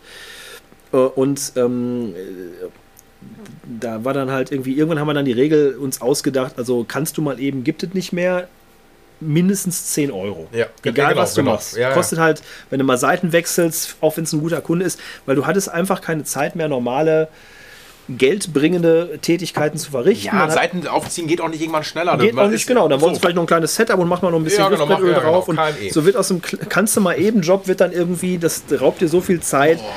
Dann hatten wir zum Teil da die Schlangen stehen und ähm, dann habe ich halt irgendwann gesagt, nee, also so geht das nicht. Wir müssen also zumindest mal, damit das die Leute so ein bisschen mal irgendwie äh, abschreckt, müssen wir zumindest 10 Euro nehmen. Weil Ja. sonst, wir müssen ja auch irgendwie Geld verdienen, weil sonst ist das hier alles bald dicht, weil Ja. wenn irgendwie Chef merkt, es kommt keine Kohle rein, dann ist die Werkstatt auch schnell mal wegrationalisiert. Exakt. Also so geht das nicht. Ja. Und dann habe ich halt irgendwie einen Zettel da hingehängt, ja, also kannst du mal eben, also kostet 10 Euro, Mindestwerkstattsatz 10 Euro. Und dann Ja. kam irgendwie so ein Opa rein, der hatte einen Kontrabass-Pickup. Wirklich so ein alter Typ mit so einer Prinz-Heinrich-Mütze oder wie das heißt, hier wie Helmut Schmidt irgendwie, sei der, Ja, ja. mit so einem Rauschebart. Ja. Kommt der rein und sagt irgendwie, ja, hier, ich habe hier einen Kontrabass-Pickup und da ist nur ein Kabel ab und kannst du mal eben. Ja, Ja, mhm. genau. Ja, und dann habe ich gesagt, ja, mache ich dir irgendwie zwischendurch fertig.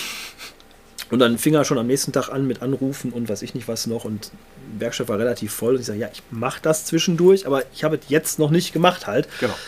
Na, wie auch immer, auf jeden Fall habe ich es dann ganz kurzfristig gemacht, weil ich es auch von der Backe haben wollte. Macht da die eine Lötstelle dran, da musste noch ein bisschen Tape drum. Wie das halt immer so ist, Lötkolben anmachen, Werkbank leerräumen, löten, alles fertig zusammenpacken, 10 Euro. Er kommt, holt das Ding ab und sagt zu mir, kostet das auch 10 Euro, wenn Sie einen Furz lassen. Aber auf so eine Art und Weise, Ja, hört sich schon super wo, an. auf so eine Art und Weise, wo ich wirklich dachte so, was hat der gerade gesagt so? Und da bin ich wirklich richtig ausfallend geworden. Jo. Da habe ich wirklich einen Jähzornsanfall bekommen Ja, vom kann Allerübelsten. Er ist dann die Treppe da runter gerannt. Und ähm, weil ich dachte, irgendwo, weißt du, wenn man nicht mal irgendwie den Leuten zugesteht, irgendwie, äh, Wir reden von 10 Euro. wir reden von 10 Euro. Also das ist ein symbolischer Preis eigentlich. ist ne? quasi ein symbolischer Preis, wenn man irgendwie Ansprüche an Menschen stellt, aber denen nicht mal zugesteht, dass sie sich was zu fressen kaufen können für ihre Arbeit. Da muss ich sagen, das ist schon unter aller Sau. Ja. Und da war ich halt so empört, einfach auch nur symbolisch, Ja, weil es geht halt einfach um die Geste, wenn man irgendwie die Arbeit anderer Menschen als so wertlos sieht, Genau. weißt du, außer vielleicht seine eigene äh, Arbeit, keine Ahnung, was der gemacht hat, interessiert mich auch nicht. Aber das fand ich schon, das war so, das war so ein Moment, wo ich wirklich, das sind dann so Menschen, wo ich wirklich sage, nein, Genau, nie wieder. nie wieder. Und Genau, die haben, also, ich ne, also ich meine, der ist nie wieder aufgetaucht, Ja. natürlich naturgemäß. Aber ich finde auch, man muss sich nicht alles gefallen lassen. So, Nein. weißt du? Also, das Also das äh, ist ja auch dann äh, voll, das ist ja auch, da muss ich auch gestehen, ich habe irgendwann für mich gelernt, so Kunde oder Kundin, ich habe dieses Ding nicht, dass die sagt, dass ich sage, die sind jetzt der König in dem Augenblick. Also nicht, Ja. ich behandle die natürlich nicht wie Scheiße, um Gottes Willen. Never. Ja, so, ne? Ich bin immer machen, so gut es klar. geht freundlich, aber weil ich auch gemerkt habe, ist dann auch so, ich habe manchmal auch, je nachdem, das wirst du auch kennen, man hat mal auch, man wird auf dem falschen Fuß manchmal erwischt. Ja. Das ist einfach so. Und Natürlich, ähm, dann bin ich vielleicht manchmal so, dass ich dann auch merke, ey Paul, ey, entspann dich, der, die hat niemand was getan, aber du wurdest gerade aus irgendeiner Arbeit rausgerissen und Mhm. ähm, hast vielleicht einen schlechten Tag oder sowas und die Leute merken das gerade. Mhm. Und dann kann ich mich auch zurückfahren. Ähm, was wollte ich sagen? Aber ich lasse mir auch, am Ende würde ich mir nie was gefallen lassen, weil da bin Mhm. ich dann auch so, dass ich mir denke, ey, ganz ehrlich, nein. Also das, das mache ich nicht. Und ähm, ich habe durchaus letztes Jahr, das hatte ich in einer Podcast-Folge mal gesagt, hatte ich einmal wirklich Stress mit dem Typen, also erstmalig Stress mit dem Typen gehabt. Also Ähm, richtig, ähm, Richtig Stress, genau. ja, Also okay. weil der mit einer, ähm, ich habe das mal erzählt, das ist auch völlig in Ordnung. Ich habe eine Neubonierung gemacht. Äh, Vielleicht war der Typ auch nachher bei dir, kann alles durchaus sein. Also, weil der war so unzufrieden mit mir. Ja, okay. Ähm, Der, äh, ich habe eine Neubonierung gemacht ähm, an seiner, ich glaube, da war so eine Tom Anderson Setneck Strat. Mhm. Und ähm, alles fertig gemacht. Der hat sich dann zwei, drei Monate später nochmal gemeldet, Mhm. äh, weil er in was heißt seiner Wahrnehmung? Ähm, er hat ein Problem damit gehabt, ich hätte die Bundenden zu krass äh, abgewinkelt, dass er quasi immer runterfliegt von, Mhm. Ja, den, okay. von den Mhm. Seiten. So, und dann meinte ich erstmal so, pass auf, ich habe jetzt zwei Wochen, ich bin zwei Wochen Urlaub, das war Mhm. ziemlich genau vom Jahr sogar noch, ähm, wo er dann angerufen hat und ist dann, meine ich so, bring mir der nach rein, ich gucke mir das an. Mhm. Und ähm, dann hat er mir die nochmal reingebracht, ich habe mir die, ich krieg da gar nicht mehr zusammen, ich habe mir die, nee, anders, ich habe mir im Urlaub darüber Gedanken gemacht, wie löst du jetzt die, die Nummer? Mhm. Weil ich ein Typ bin, ich mag das nicht generell, wenn Leute unzufrieden mit mir sind. Und ich bin immer, also ich sag das auch immer, wenn wann irgendwas scheiße gelaufen ist, bitte komm Ist zurück. bei mir auch so. Also, Ist bei mir auch so. ne? So. Absolut, ja klar. Gehört auch dazu. Das muss so sein. Genau. So. Und ähm, ich kann, könnte das verstehen, wenn eine Sache, sagen wir mal, so oft falsch gelaufen ist, dass die Leute irgendwann sagen, ey, ich habe hier gar keinen Bock mehr. Hm. Ist noch nie vorgekommen, aber räumt den Leuten immer eine zweite Chance ein. Also sage ich dir noch immer. Das ist Ja, klar. so. Und ich hatte mir im Urlaub Gedanken darüber gemacht, wie löst du jetzt die Nummer? Und ich dachte mir einfach, weißt du was, ich mache den das nochmal neu. So. Hm, Jetzt sage ich dir, der Typ kam rein, hat mir die Gitarre abgegeben und ich habe nicht reingeguckt, was ein großer Fehler von mir war. Also ich Mhm. habe die bei der Annahme, ich habe einfach gesagt, pass auf, lass mir die da und ich bundiere die nochmal neu. Mhm. Und ähm, dann meinte ich so, in zwei Wochen kannst du die abholen. Mhm. Und dann meint er so, zwei Wochen? Mach mal ein bisschen schneller. So, da war schon die Attitüde. Also wir reden jetzt vom Nachbessern okay, so, okay. ne? Und dann einmal so zwei Wochen, mach mal schneller. Und da war ich Ja. schon so, okay, also wir reden jetzt hier über einen Job, der kostet 250 Euro. Mhm. Ähm, und ich biete jetzt nochmal an, das neu zu machen, ohne dass ich mir das Ding angeguckt habe. Ähm, also egal, ich kürze Ja, ein das, bisschen ab. das war natürlich wirklich ein Das- Fehler, das muss ich war sagen. richtig dumm. Also man, war muss, wirklich- man muss drauf gucken. Es ja. war, genau, es war richtig dumm von mir. Da habe ich auch sofort gemerkt, weil ich habe mir das Ding angeguckt und da Ja. merkte ich irgendwann, was soll ich hier nacharbeiten? Also, Ja. also weißt aber du, genau, tatsächlich, also ich habe tatsächlich so einen ähnlichen Fall auch gehabt, ist noch gar nicht so lange her. Ja. Mit einer total abgeranzten Gitarre. Die war total runtergerockt. Ja. Die, die ähm, Griffbrettkanten waren schon, das war eine, eine Binding-Gitarre. Ich Ja, weiß, okay, irgendeine, okay. irgendeine ist auch eine Setneck. Und die Binding-Kanten waren schon komplett weggerundet okay. von, Mhm. den, von den Fingern. Und, und dann haben wir die auch neu bondiert und dann hat er sich auch tierisch aufgeregt, dass manche, also wenn man, äh, das, das, Ganze- das war quasi seitlich schon wellig, irgendwie das, das Griffbrett. Mhm. Ja. Und, und das war eine komplett runtergeranzte Klampfe, die war komplett durch. Das Holz war wirklich grünspanig, fast schon Ja, morsch. so, Beim. Bünde ziehen, also da muss so viel Feuchtigkeit, Ja, die roch genau. so nach Keller und, und das Ding war richtig durch. Und dann habe ich natürlich naturgemäß, also natürlich die Bünde immer bis zum bis zur jeweiligen Griffbrettkante und wenn man dann von der Seite guckte, Sie, also aber die Schlug Flucht das- ist gar nicht gerade, sondern einfach so eher also, so, genau. eher- aber zwangsläufig, ja ich konnte nicht die ja anders, nicht alle auf einen Level, dann hätten ja manche übergestanden und andere. Klar. das geht natürlich nicht. So, Exakt. also habe ich die natürlich an die Griffbrettkante rangebracht. Ja. Das war also eine Arbeit, die hat auch ewig lange gedauert, Ja. weil du halt nicht immer eben so mit einer Pfeile, es war ja kein, quasi kein gerades Griffbrett mehr Ja, genau. vorhanden. Und der hat sich dann auch tatsächlich darüber beschwert, dass ähm, in der Flucht gesehen, wenn man so den Hals runterguckt, wie das ja Mhm. viele Profis machen, dass man dann sieht, dass die Bünde halt nicht alle auf Ich der war- gleichen das- das Kante, einer- ne, ja, genau, weil die halt genau, immer, ich musste ja immer bis zu Griffbrett. Ja, genau. So, Mhm. hat er sich auch tierisch drüber aufgeregt. Wa- Was schon sehr, also sehr picky ist, muss ich gestehen. Ja, und also, vor allen Dingen, was, welche Alternative hast du? Klar, du kannst ein neues Griffbrett drauf Wollte ich natürlich, genau, also ein aber neues wenn, Binding. Es Das- ist ja vorher schon nicht gerade gewesen. Wie, Genau, wie soll die genau, Bilder dann gerade sein? das Ansonsten hättest du halt wenig, an einer Stelle reißt dir die Finger auf, weil die Schlafkante Genau, du hättest tatsächlich ein neues Binding. Ja, das, genau. das stand ja nicht zur Disposition. Ja, genau. Das sollte ja auch nicht zu teuer sein. Ja, ja. Also, ähm, das war überhaupt nicht äh, Grund der Debatte. Also, Ja. und, und da muss ich dann sagen, da bin ich dann mittlerweile aber auch so, äh, abgezockt will ich gar nicht sagen, aber ich weiß halt, dass die Arbeit, die ich mache, also jeder macht mal Fehler, aber Klar. im Rahmen meiner Möglichkeiten probiere ich wirklich immer das Beste zu machen. Ja. Und dafür mache ich mich dann auch gerade. Ja. Also darum wäre es auch gut gewesen, du hättest dein Ding damals ausgepackt, weil wenn das alles astrein war, Ja. was du ja sagst, dann gibt es auch gar keinen Grund zu sagen, hören Sie mal, mache ich jetzt, sondern das kann man dann machen, wenn man wirklich einen Fehler macht. Und jeder macht mal einen Fehler. Ich bin nobody Ja, is perfect. genau. Ne, da muss man dann auch zugestehen. Also Ja. auch mir passiert das immer wieder mal, dass man einen Fehler macht. Ey. Aber wenn man einen guten Job gemacht hat, dann macht man, mache ich mich auch dafür gerade. Da kann ich auch mit geradem Rücken stehen und mit gutem Gewissen und sagen, nee, pass mal auf. Du, Es ist ja auch authentisch, dann Genau. die Leute checken das Genau. auch. Und dann, also ich hatte so eine, also eine ganz andere Nummer gehabt, ich habe mal einen Sattel gemacht bei irgendeiner Ibanez-Pompe ähm, und da habe ich einfach nicht gesehen, dass ich, wie auch immer, ich habe die A-Seite viel zu weit zur E-Seite Mhm. gezogen. Wie auch immer.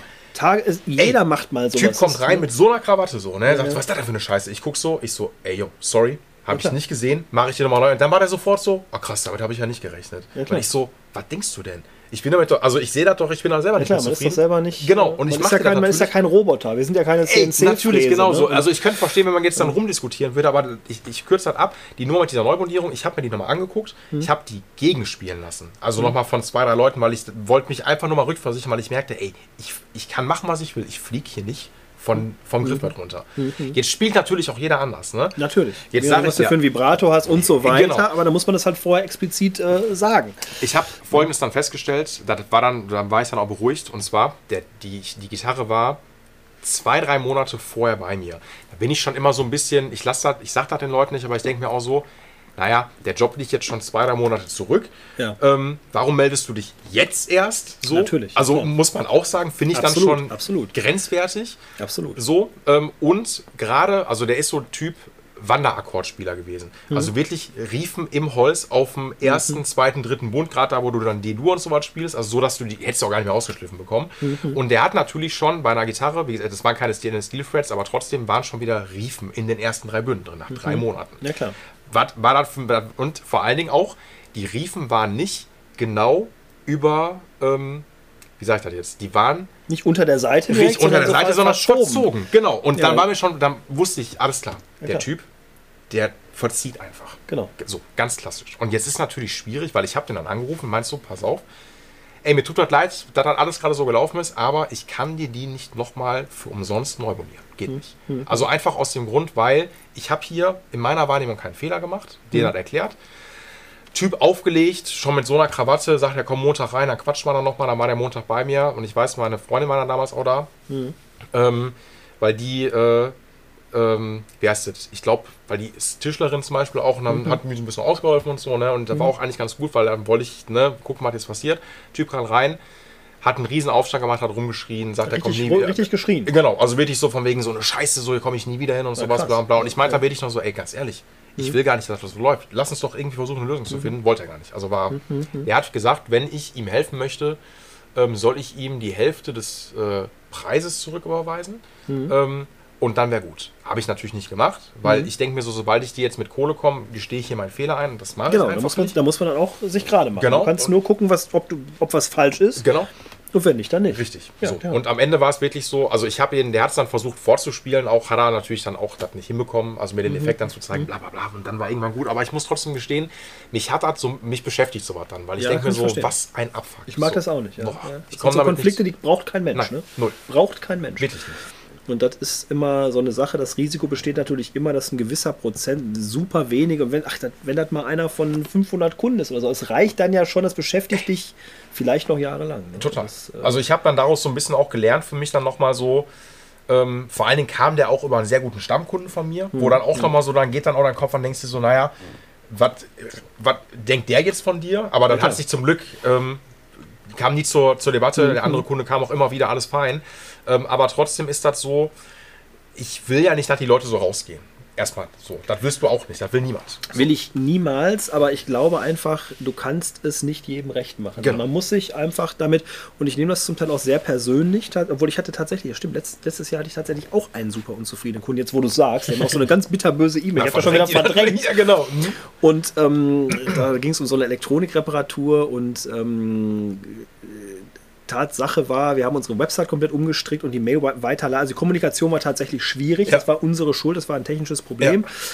Das war, glaube ich, der Hauptaufhänger, weil wir sind telefonisch eh schwer zu erreichen, weil wenn ich hier irgendwas mache, fräse, leime, dann kann Voll. ich, ich bin halt kein Multitasking-Mensch. Also wir sind hier immer auf, man kann immer kommen oder halt per E-Mail. Mhm. Ne, damit man, weil es ist ja auch keine Ambulanz, wo man hier irgendwie tagesaktuelle Fälle macht, sondern Ja, genau. ja, man kann das ja, das sagt auch der AB halt, ne, und da hätte er mich natürlich einfach per E-Mail anschreiben. Also wie gesagt, die Weiterleitung klappte da nicht. Irgendwann ging das dann wieder. Und zu der Zeit war es halt einfach relativ voll. Und er musste halt generell lange warten und die Kommunikation war halt ein bisschen schleppend. Und ich glaube, das war so der Trigger, Ja. was ihn so Mhm. richtig angepisst hat. Und dann hat er aber ein bitterböse E-Mail und weiß ich nicht was noch alles. Und dann habe ich das nochmal Revue passieren lassen, was wir da gemacht hatten. Das war dann zu dem Zeitpunkt auch schon wieder länger her. Klar.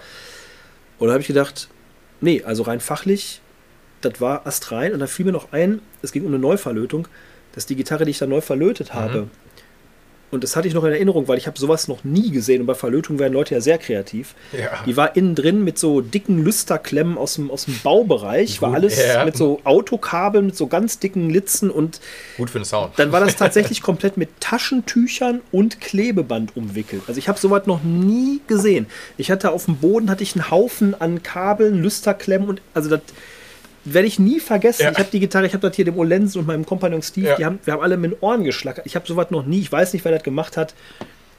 Und das haben wir komplett, einfach nur komplett neu, sauber, ordentlich Natürlich. verlötet. So, fertig. Ein ganz einfacher Job. Ja.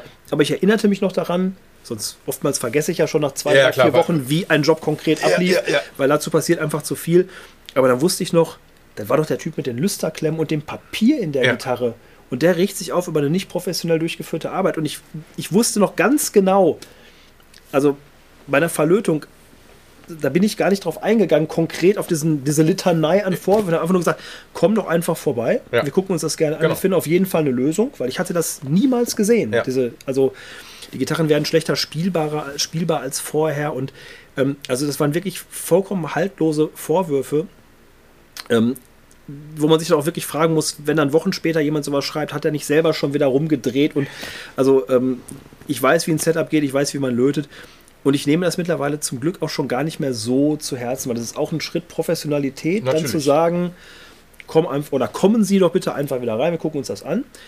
Generell möchte ich jeden Kunden glücklich machen. Das klappt auch zu 99 Prozent, aber ich glaube, du kannst es leider nicht jedem recht machen. Das Nee. ist, glaube ich, das Problem. Ich kann mir auch bei so einer Nummer, zum Beispiel auch mit dem Typ, der da rumgeschrien hat, ähm, ey, gar nicht böse gemeint, ich kann aber auch dann psychologisch sagen, pass auf, der Typ ist ein absoluter Choleriker. Ja, also wir klar. reden jetzt hier über eine Sache, wo man gar nicht schreien muss. Genau, also weil es du ist- bist ja gesprächsbereit. Genau, so. Ne? Also ja- ich du sage ja gar nicht so, da hier, fuck sagst, you, ich mach äh, gar genau, nichts, genau. nicht so. Ja. Ähm, ich habe den drei Sachen angeboten, äh, die auch wenig so von wegen ein bisschen, pass auf, ich mache dir den Sattel nochmal neu, ganz, ganz leicht engeres String Spacing. Ja, dass- dass du nicht so weit irgendwas, Genau, ja, ne? klar, genau. ja, Äh, weil Dobe ist ja auch gewesen, ist ja ein Setneck gewesen. Ich konnte ja jetzt nicht irgendwie noch den, ähm, den Hals nochmal richten, dass ich irgendwie nochmal was gewinnen kann. Ist Mhm. alles nicht möglich gewesen. Und ähm, wollte alles nicht. Also der, der hat auch schon am Telefon gesagt, zum Beispiel, das weiß ich noch, ähm, der Laden heißt ja Paul's Repair Shop, meinst so, Paul's Repair Shop, reparieren Sie auch Waschmaschinen? Und ich so, nee. Ach, das klang so. Also so eine Nummer war das schon. Also da war ich schon, schon eher Mhm. Schon so. bevor der erste Kontakt. Ey, genau, genau, da war ich schon erstmal so, ne, egal. Und meinte auch, ähm, dass ich bitte bei der Neubonierung den Sattel nicht neu machen muss. Ich meine so, Hm. ich muss den neu machen. Also, beziehungsweise sonst muss den raus und unterlegen, weil der Bundrad ist einfach, der ist viel Ist höher. halt Es höher, geht natürlich. nicht Ist halt, anders. liegt ja in der Natur der Dinge. Ist, genau, ich mache dir dann aber genau den gleichen wie davor auch und das ist alles gut.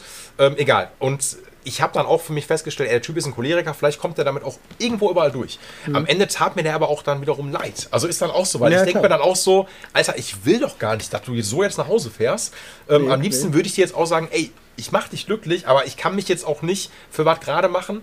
Ja, genau, du, musst, ich genau, du kannst ja einen Fehler machen, den kann man auch eingestehen, Ja. wie ne, mit dem Sattel, Sattelspacing. genau. Ist mir auch schon sicherlich x-mal passiert, Ja. so, so, Fehler dieser Art. Man ist ja eben auch halt nur ein Mensch. Man hat auch mal einen schlechten Tag und hat auch mal vielleicht mal andere Gedanken oder irgendwas läuft nicht rund.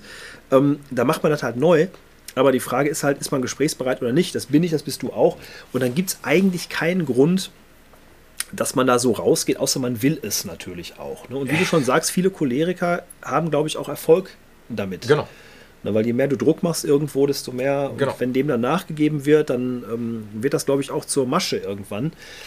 Und Ja, genau, ähm, du, also ja, manche wollen sich halt aufregen. Genau, erstmal das und vor allen Dingen, ich habe auch, was ich festgestellt habe, sind so diese negativen Internetbewertungen, die man mal bekommt. So, also, Kannst du auch nichts gegen machen. Genau, natürlich, du kannst da nichts kannst gegen du machen. nichts gegen machen, ja. aber ich habe festgestellt, so, also ich habe bis jetzt noch relativ, äh, also das heißt gar nichts, dafür ist der Shop noch zu jung, mit Force Repair Shop noch keiner, aber ich habe welche damals über den Musikshop Axel gesammelt, das weiß ich. Also wenn der Musikshop Axel negative Werte bekommen hat, Hast du das? ja, genau, dann war ich Ja, das ist im so, ne? Reparaturbereich natürlich auch ganz schnell möglich. Ganz, Natürlich. ganz schnell. So, und ich bin natürlich Ja. auch so, also weil ich habe ein gutes Kunden- und Kundinnengedächtnis in der Regel eigentlich und da hatte ich das dann so gehabt, da hatte ich dann mal eine bekommen vom Typen, boah, das war auch ein, so eine Nummer, vor zwei, drei Jahren war das, oder im, im letzten Jahr, als ich noch gearbeitet habe, ähm, Typ wollte irgendwie für die Tour seinen Bass fertig gemacht haben.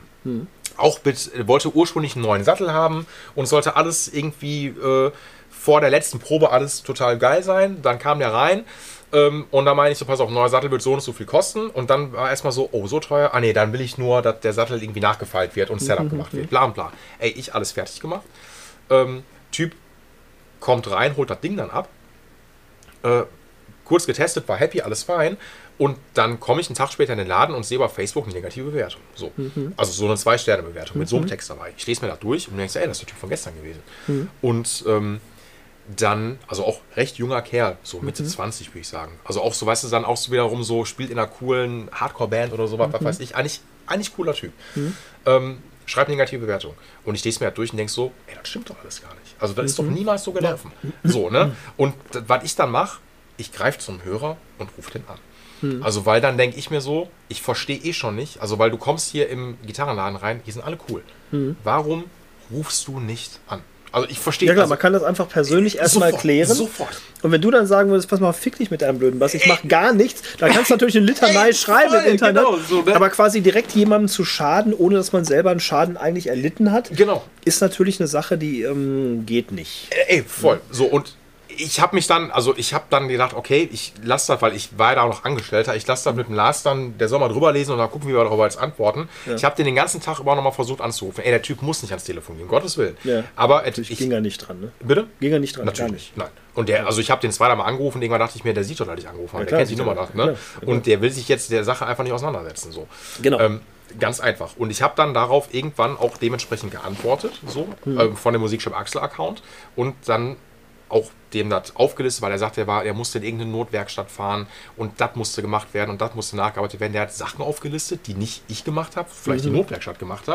Ja, klar. ähm, wer auch immer das war, scheiß dann drauf. Oder gar keiner. Oder gar keiner, Oder genau. gar oder gar keiner, keiner, ja, genau. Und ungelogen. Ich habe darauf replied, fünf Minuten später, ne, war die komplette Bewertung weg. Ja, siehst So, du. so. Aber ich finde es auch, wir, wir reden schon relativ lange über, über solche negativen Ich wollte Erfahrungen. gerade sagen, ja, Das das- Perverse daran Ja. ist ja, das ist ja prozentual gesehen, ist das ja so wenig. Also Ey. das ist ja, also du hast ja eigentlich zu 99 Prozent nur positive Erfahrungen, Genau. sag ich mal. Aber da sieht man mal, wie sehr einen das belastet so, ne? Voll. Und Also, ich, ich glaube, das liegt halt einfach daran, dass man mit Herzblut an der Sache dran Ja. ist und dass, dass man das halt persönlich nimmt. Ja. Weißt du, wenn du irgendwie ein Gerät verkaufst und das funktioniert nicht, nimmst du es nicht persönlich, du tauschst das Scheißding um. ja, Aber bei uns ist das halt so, in der Branche, du machst irgendwas, wahrscheinlich wäre es beim Tätowierer genauso. Du Genau. tätowierst ein geiles Bild und Genau. bist voll Feuer und Flamme. Und dann sagt der Kunde, sagt dir einer von 100 Kunden, sagt dir dann, aber hör mal hier, der, der eine Strich hier, ne? Der eine Strich. Das, das nimmt man persönlich. Ja.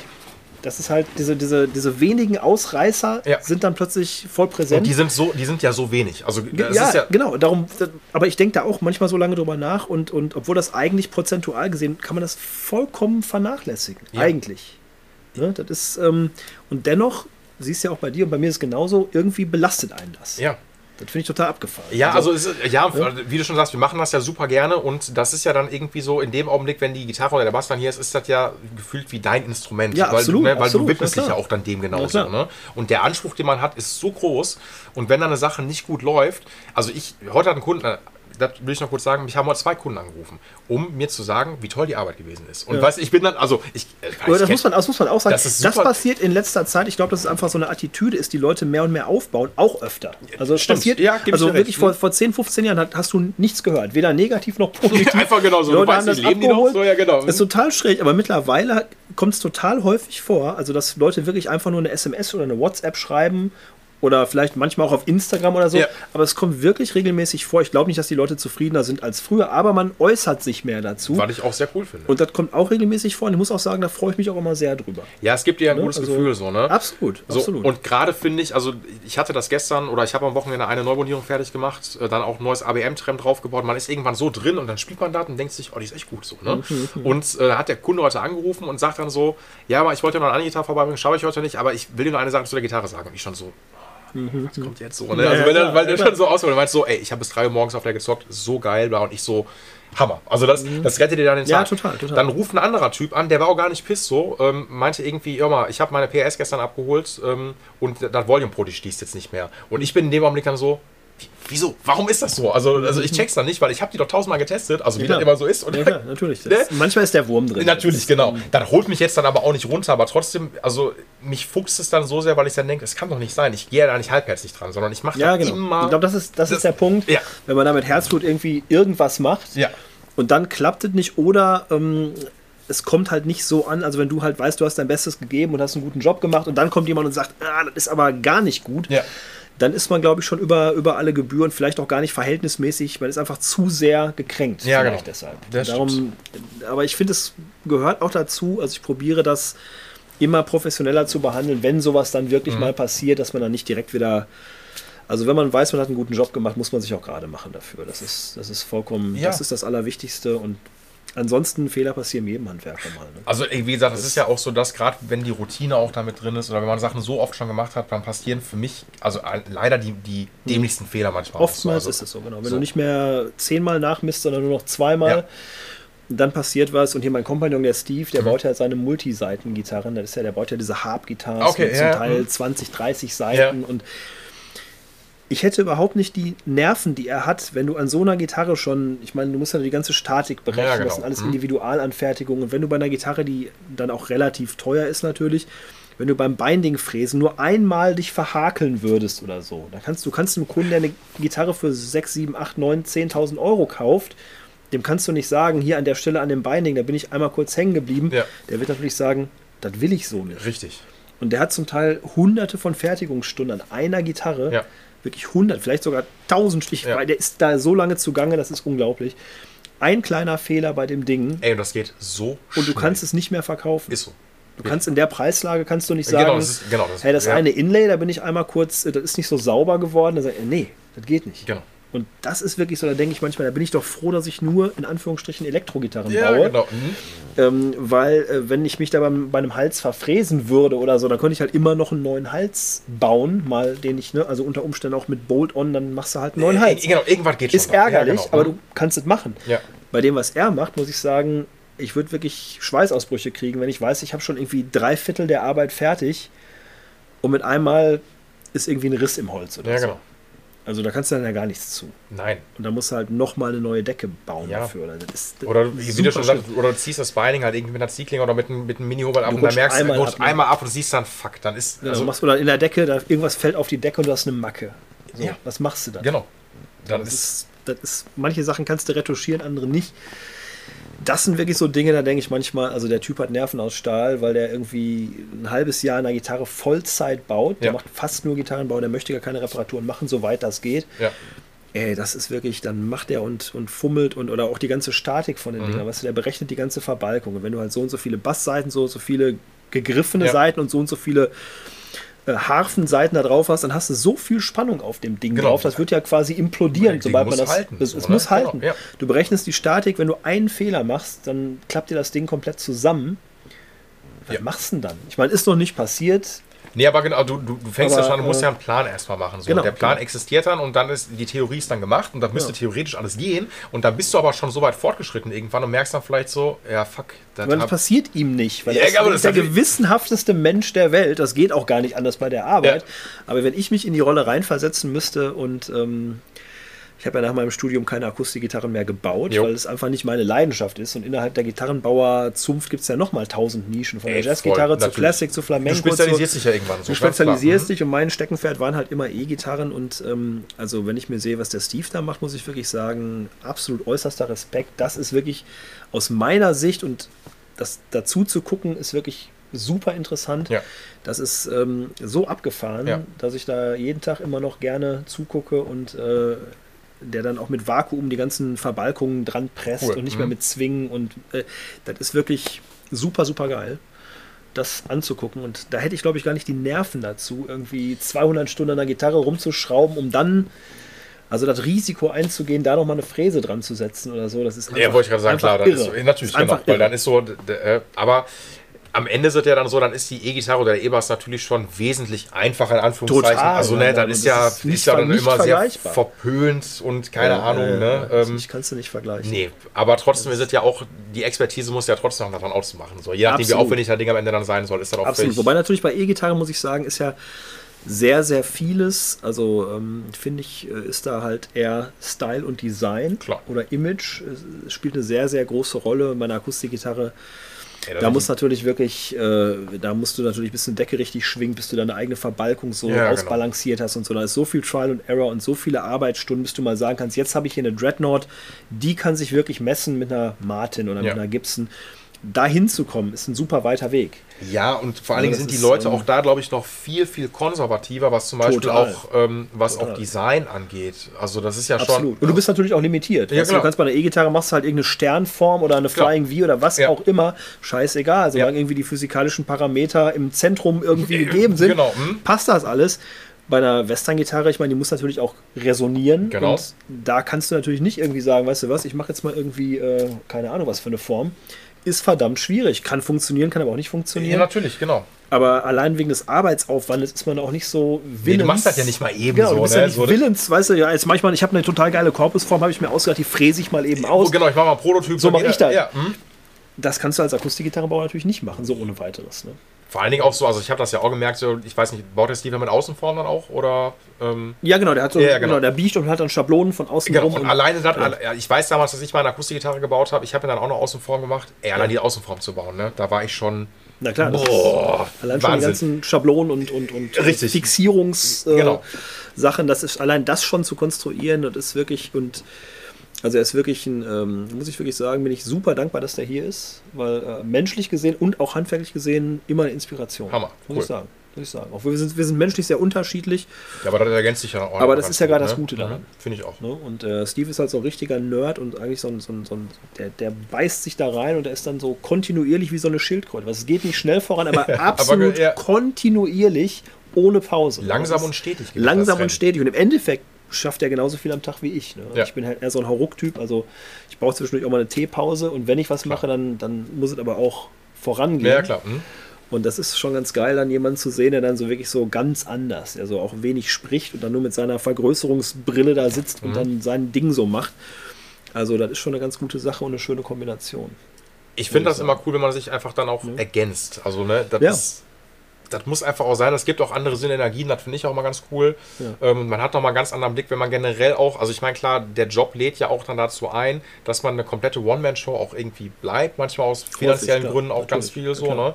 Aber trotzdem glaube ich immer so, also ich bin zum Beispiel gar nicht der Typ, also ich kann auch gerne alleine sein, aber ich finde es einfach, seitdem ich eine Aushilfe jetzt habe, der ist auch gleichzeitig mein bester Freund, muss man dazu Ja, sagen. das ist natürlich dann äh, Ähm, praktisch. genau, also der macht das aber auch nur als erster quasi, weil ich wissen wollte für mich, wie komme ich damit klar, mit Mhm. jemandem jetzt zusammenzuarbeiten. Ähm, und das passte bei dem gerade, weil der Praxissemester ist, braucht aber ab August dann sowieso jemanden neuen. Mhm. Ähm, aber trotzdem ist der auch handwerklich echt begabt und der macht da manchmal Sachen, wo ich mir dann denke so, boah, wenn ich sehe, wie viel Arbeit hat das, habe ich schon gar keinen Bock mehr. Mhm. Und der ist aber dann so, weil der auch Multi-Instrumentalist ist, kann echt Sachen auch fertig machen und dann sage ich, Bene, willst du aber machen? Und er so, klar. Und der hat dann da, also natürlich gucke ich da immer bei, dabei zu und der macht das so entspannt einfach auch und so gewissenhaft. Mhm. Ja, und es so gibt Leute, gut, die ne? haben auch ein Talent. Ey, also voll. dafür, für So, Handwerk, ne? ne? musst auch ein Talent haben. Hat er. So. Es gibt Leute, die haben zwei linke Hände, auch wenn man mal einen Praktikanten, einen Schulpraktikanten Ja. hat oder so, dann merkst du halt schnell, äh, es gibt total pfiffige Leute, die einfach ein Gespür haben Ja. und auch so eine, so eine gewisse Lockerheit und Ja. ein handwerkliches Verständnis. Und da gibt es andere, die sind einfach total ängstlich, verkrampft und unsicher und es ist, Handwerk ist nicht jedermanns Sache. Nein, also ein bisschen, natürlich Respekt davor zu haben, finde ich vollkommen in Aber Ordnung, musst du ja ne? haben, klar, aber genau. halt mit einer gewissen Entspanntheit daran zu gehen und du kannst ja auch beim, bei einem Setup, sage ich mal, auch nicht viel kaputt machen oder man gibt solchen Leuten ja auch nur Tätigkeiten, von denen man weiß, dass sie keinen Schaden Ja, anrichten genau, können. mhm. Dann kann da ja nicht viel passieren und dann merkt man aber doch schon ganz schnell, wie jemand ein Werkzeug schon anfasst. Ja, genau. Ja. Er, ne, also wenn du jemandem einen Schraubenzieher in die Hand gibst, dann weißt du sofort, hat er schon mal einen Schraubenzieher, hat er schon mal eine Ja, Schraube klar, irgendwo genau. eingedreht Ja, oder, ja, oder das- nicht. Und es gibt einfach Leute, die haben da so, da, da kommt es ganz natürlich. Ne? Ja. Und, und ähm, das ist, glaube ich, in dem Job auch eine wichtige. Es gibt schon Talent für Handwerk. Natürlich, genau. Also ist natürlich auch keine Wissenschaft. Ich denke mal, jeder kann eine Gitarre bauen, jeder kann eine E-Gitarre bauen. Ja. Mit der richtigen Leidenschaft und Arbeit dahinter geht dann immer. Aber es gibt natürlich Leute, denen fällt es total leicht.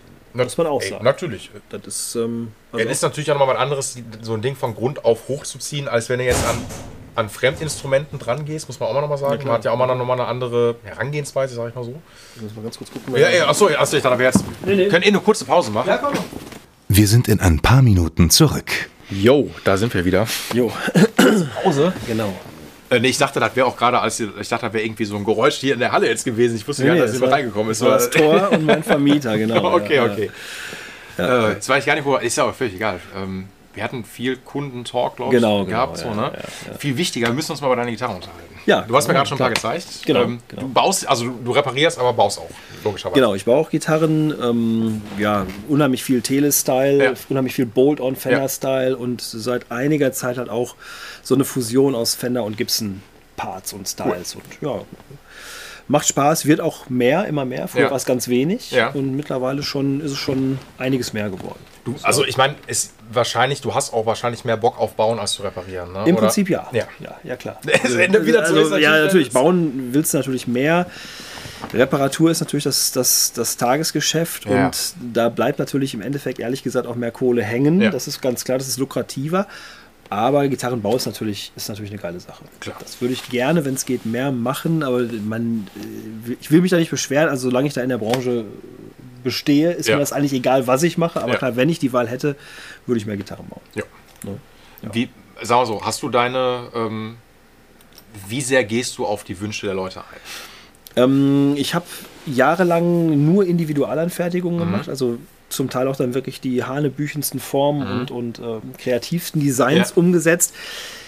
Ehrlich gesagt ist das nicht wirklich wirtschaftlich. Also ich mache jetzt seit einem halben Jahr im Prinzip nur noch meine Shapes, die ich sowieso anbiete. Da kann dann aber der Kunde wirklich alles aussuchen. Jo. Also Farben, Pickup-Konfigurationen, Mensur, Länge, ähm, wie ist der Hals geshaped, welche Bodykonturen. Mhm. Ähm, also da ist dann im Prinzip, wenn man die Basisvoraussetzungen erfüllt, alles möglich. Ja. Ne, Ich habe halt eine, eine Teleform, eine Stratform. Jetzt will ich auch noch eine Flying V-Form im Prinzip machen. Firebird habe ich Reverse und Non-Reverse. Ähm, Jazzmaster, also es sind schon einige Styles und Formen oder inspirierte Formen Ja. da. Und dann muss auch irgendwann mal, da kann man das, das kann man so nach und nach ausbauen, aber äh, reine Individualanfertigung äh, mache ich jetzt nicht mehr, weil die Schablonen anzufertigen für eine einzige Gitarre ist tatsächlich relativ, logischerweise relativ unwirtschaftlich. Genau. Und ich habe mittlerweile einfach genug Aufträge, ähm, um das nicht mehr machen zu wollen. Es ist ja auch cool dann quasi, dass man dann seinen Stiefel auch so ein bisschen durchzieht. Genau, Man hat so quasi, man genau. hat seinen, ich sag mal, seine Idee von der Gitarre ähm, und die Options, die man dann wählen kann. Ey, finde ich voll cool, wenn die Leute das dann wollen. Auf der anderen Seite habe ich dann, was heißt, also jetzt nicht, äh, ich weiß das noch aus Musikshop Axel Zeiten, ähm, wenn du große Hersteller jetzt einfach mal nimmst, die dann auch dieses Custom Shop Prinzip anbieten, ey, du kannst dich auch tot wählen. Also Man kann sich auch tot wählen, Boah. genau, und manche Optionen sind, glaube ich, einfach ein bisschen zu viel. ja, Ähm, nee, ich möchte da meine Standards irgendwie machen und ich habe ja auch meinen eigenen Stil. ja, Und ähm, ich habe das tatsächlich nie irgendwie beworben, Mhm. weil das war immer so, so eine Sache, die nebenbei lief.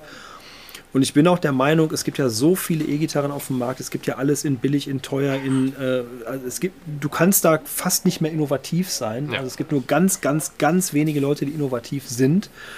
Also erstens ist der, ist der Gitarrenkunde tendenziell eher konservativ. der sowieso. Also ob, genau, wollte ich auch noch mal Das gerade sagen, ob das jetzt E- oder A-Gitarre ist. Erstmal Ja. vollkommen egal. Also die sind, die wollen Der Gitarrenmarkt ist ein ganz konservativer Markt. Ja, wenn du halt ein Stevie Ray-Fan bist, dann willst du eine Strat. Und die muss so aussehen wie die Strat. Genau, wenn die Hörner ein bisschen One. spitzer sind oder nein, das geht nicht, es muss diese Strat sein. Exakt. Also innovativ im E-Gitarrenbereich zu sein, ist schwierig. Und ich finde auch persönlich, ist natürlich alles Auslegungssache, aber ich finde, wenn Hersteller, groß oder klein, versuchen, aus gewissen Schemata auszubrechen, dann wird es oft gewollt. Ja. Also ich finde so ganz abgefahrene Formen, wenn man sich mal, es gibt ja auch diverse Bücher, die mal alle Modelle, die jemals irgendwie, oder alle Mainstream-Modelle, Mhm. da gibt es ja diverse Bücher, die man mal so durchblättern kann, was da über die Jahrzehnte an E-Gitarrenbau so möglich war Ja. und was die jeweiligen Zeiten hervorgebracht haben. Und ich finde, es gibt halt so den goldenen Schnitt, so den Telecaster, Stratocaster, Les Ja, Paul, goldenen genau. Schnitt, wo du halt weißt, da stimmt halt alles, da stimmen die Proportionen.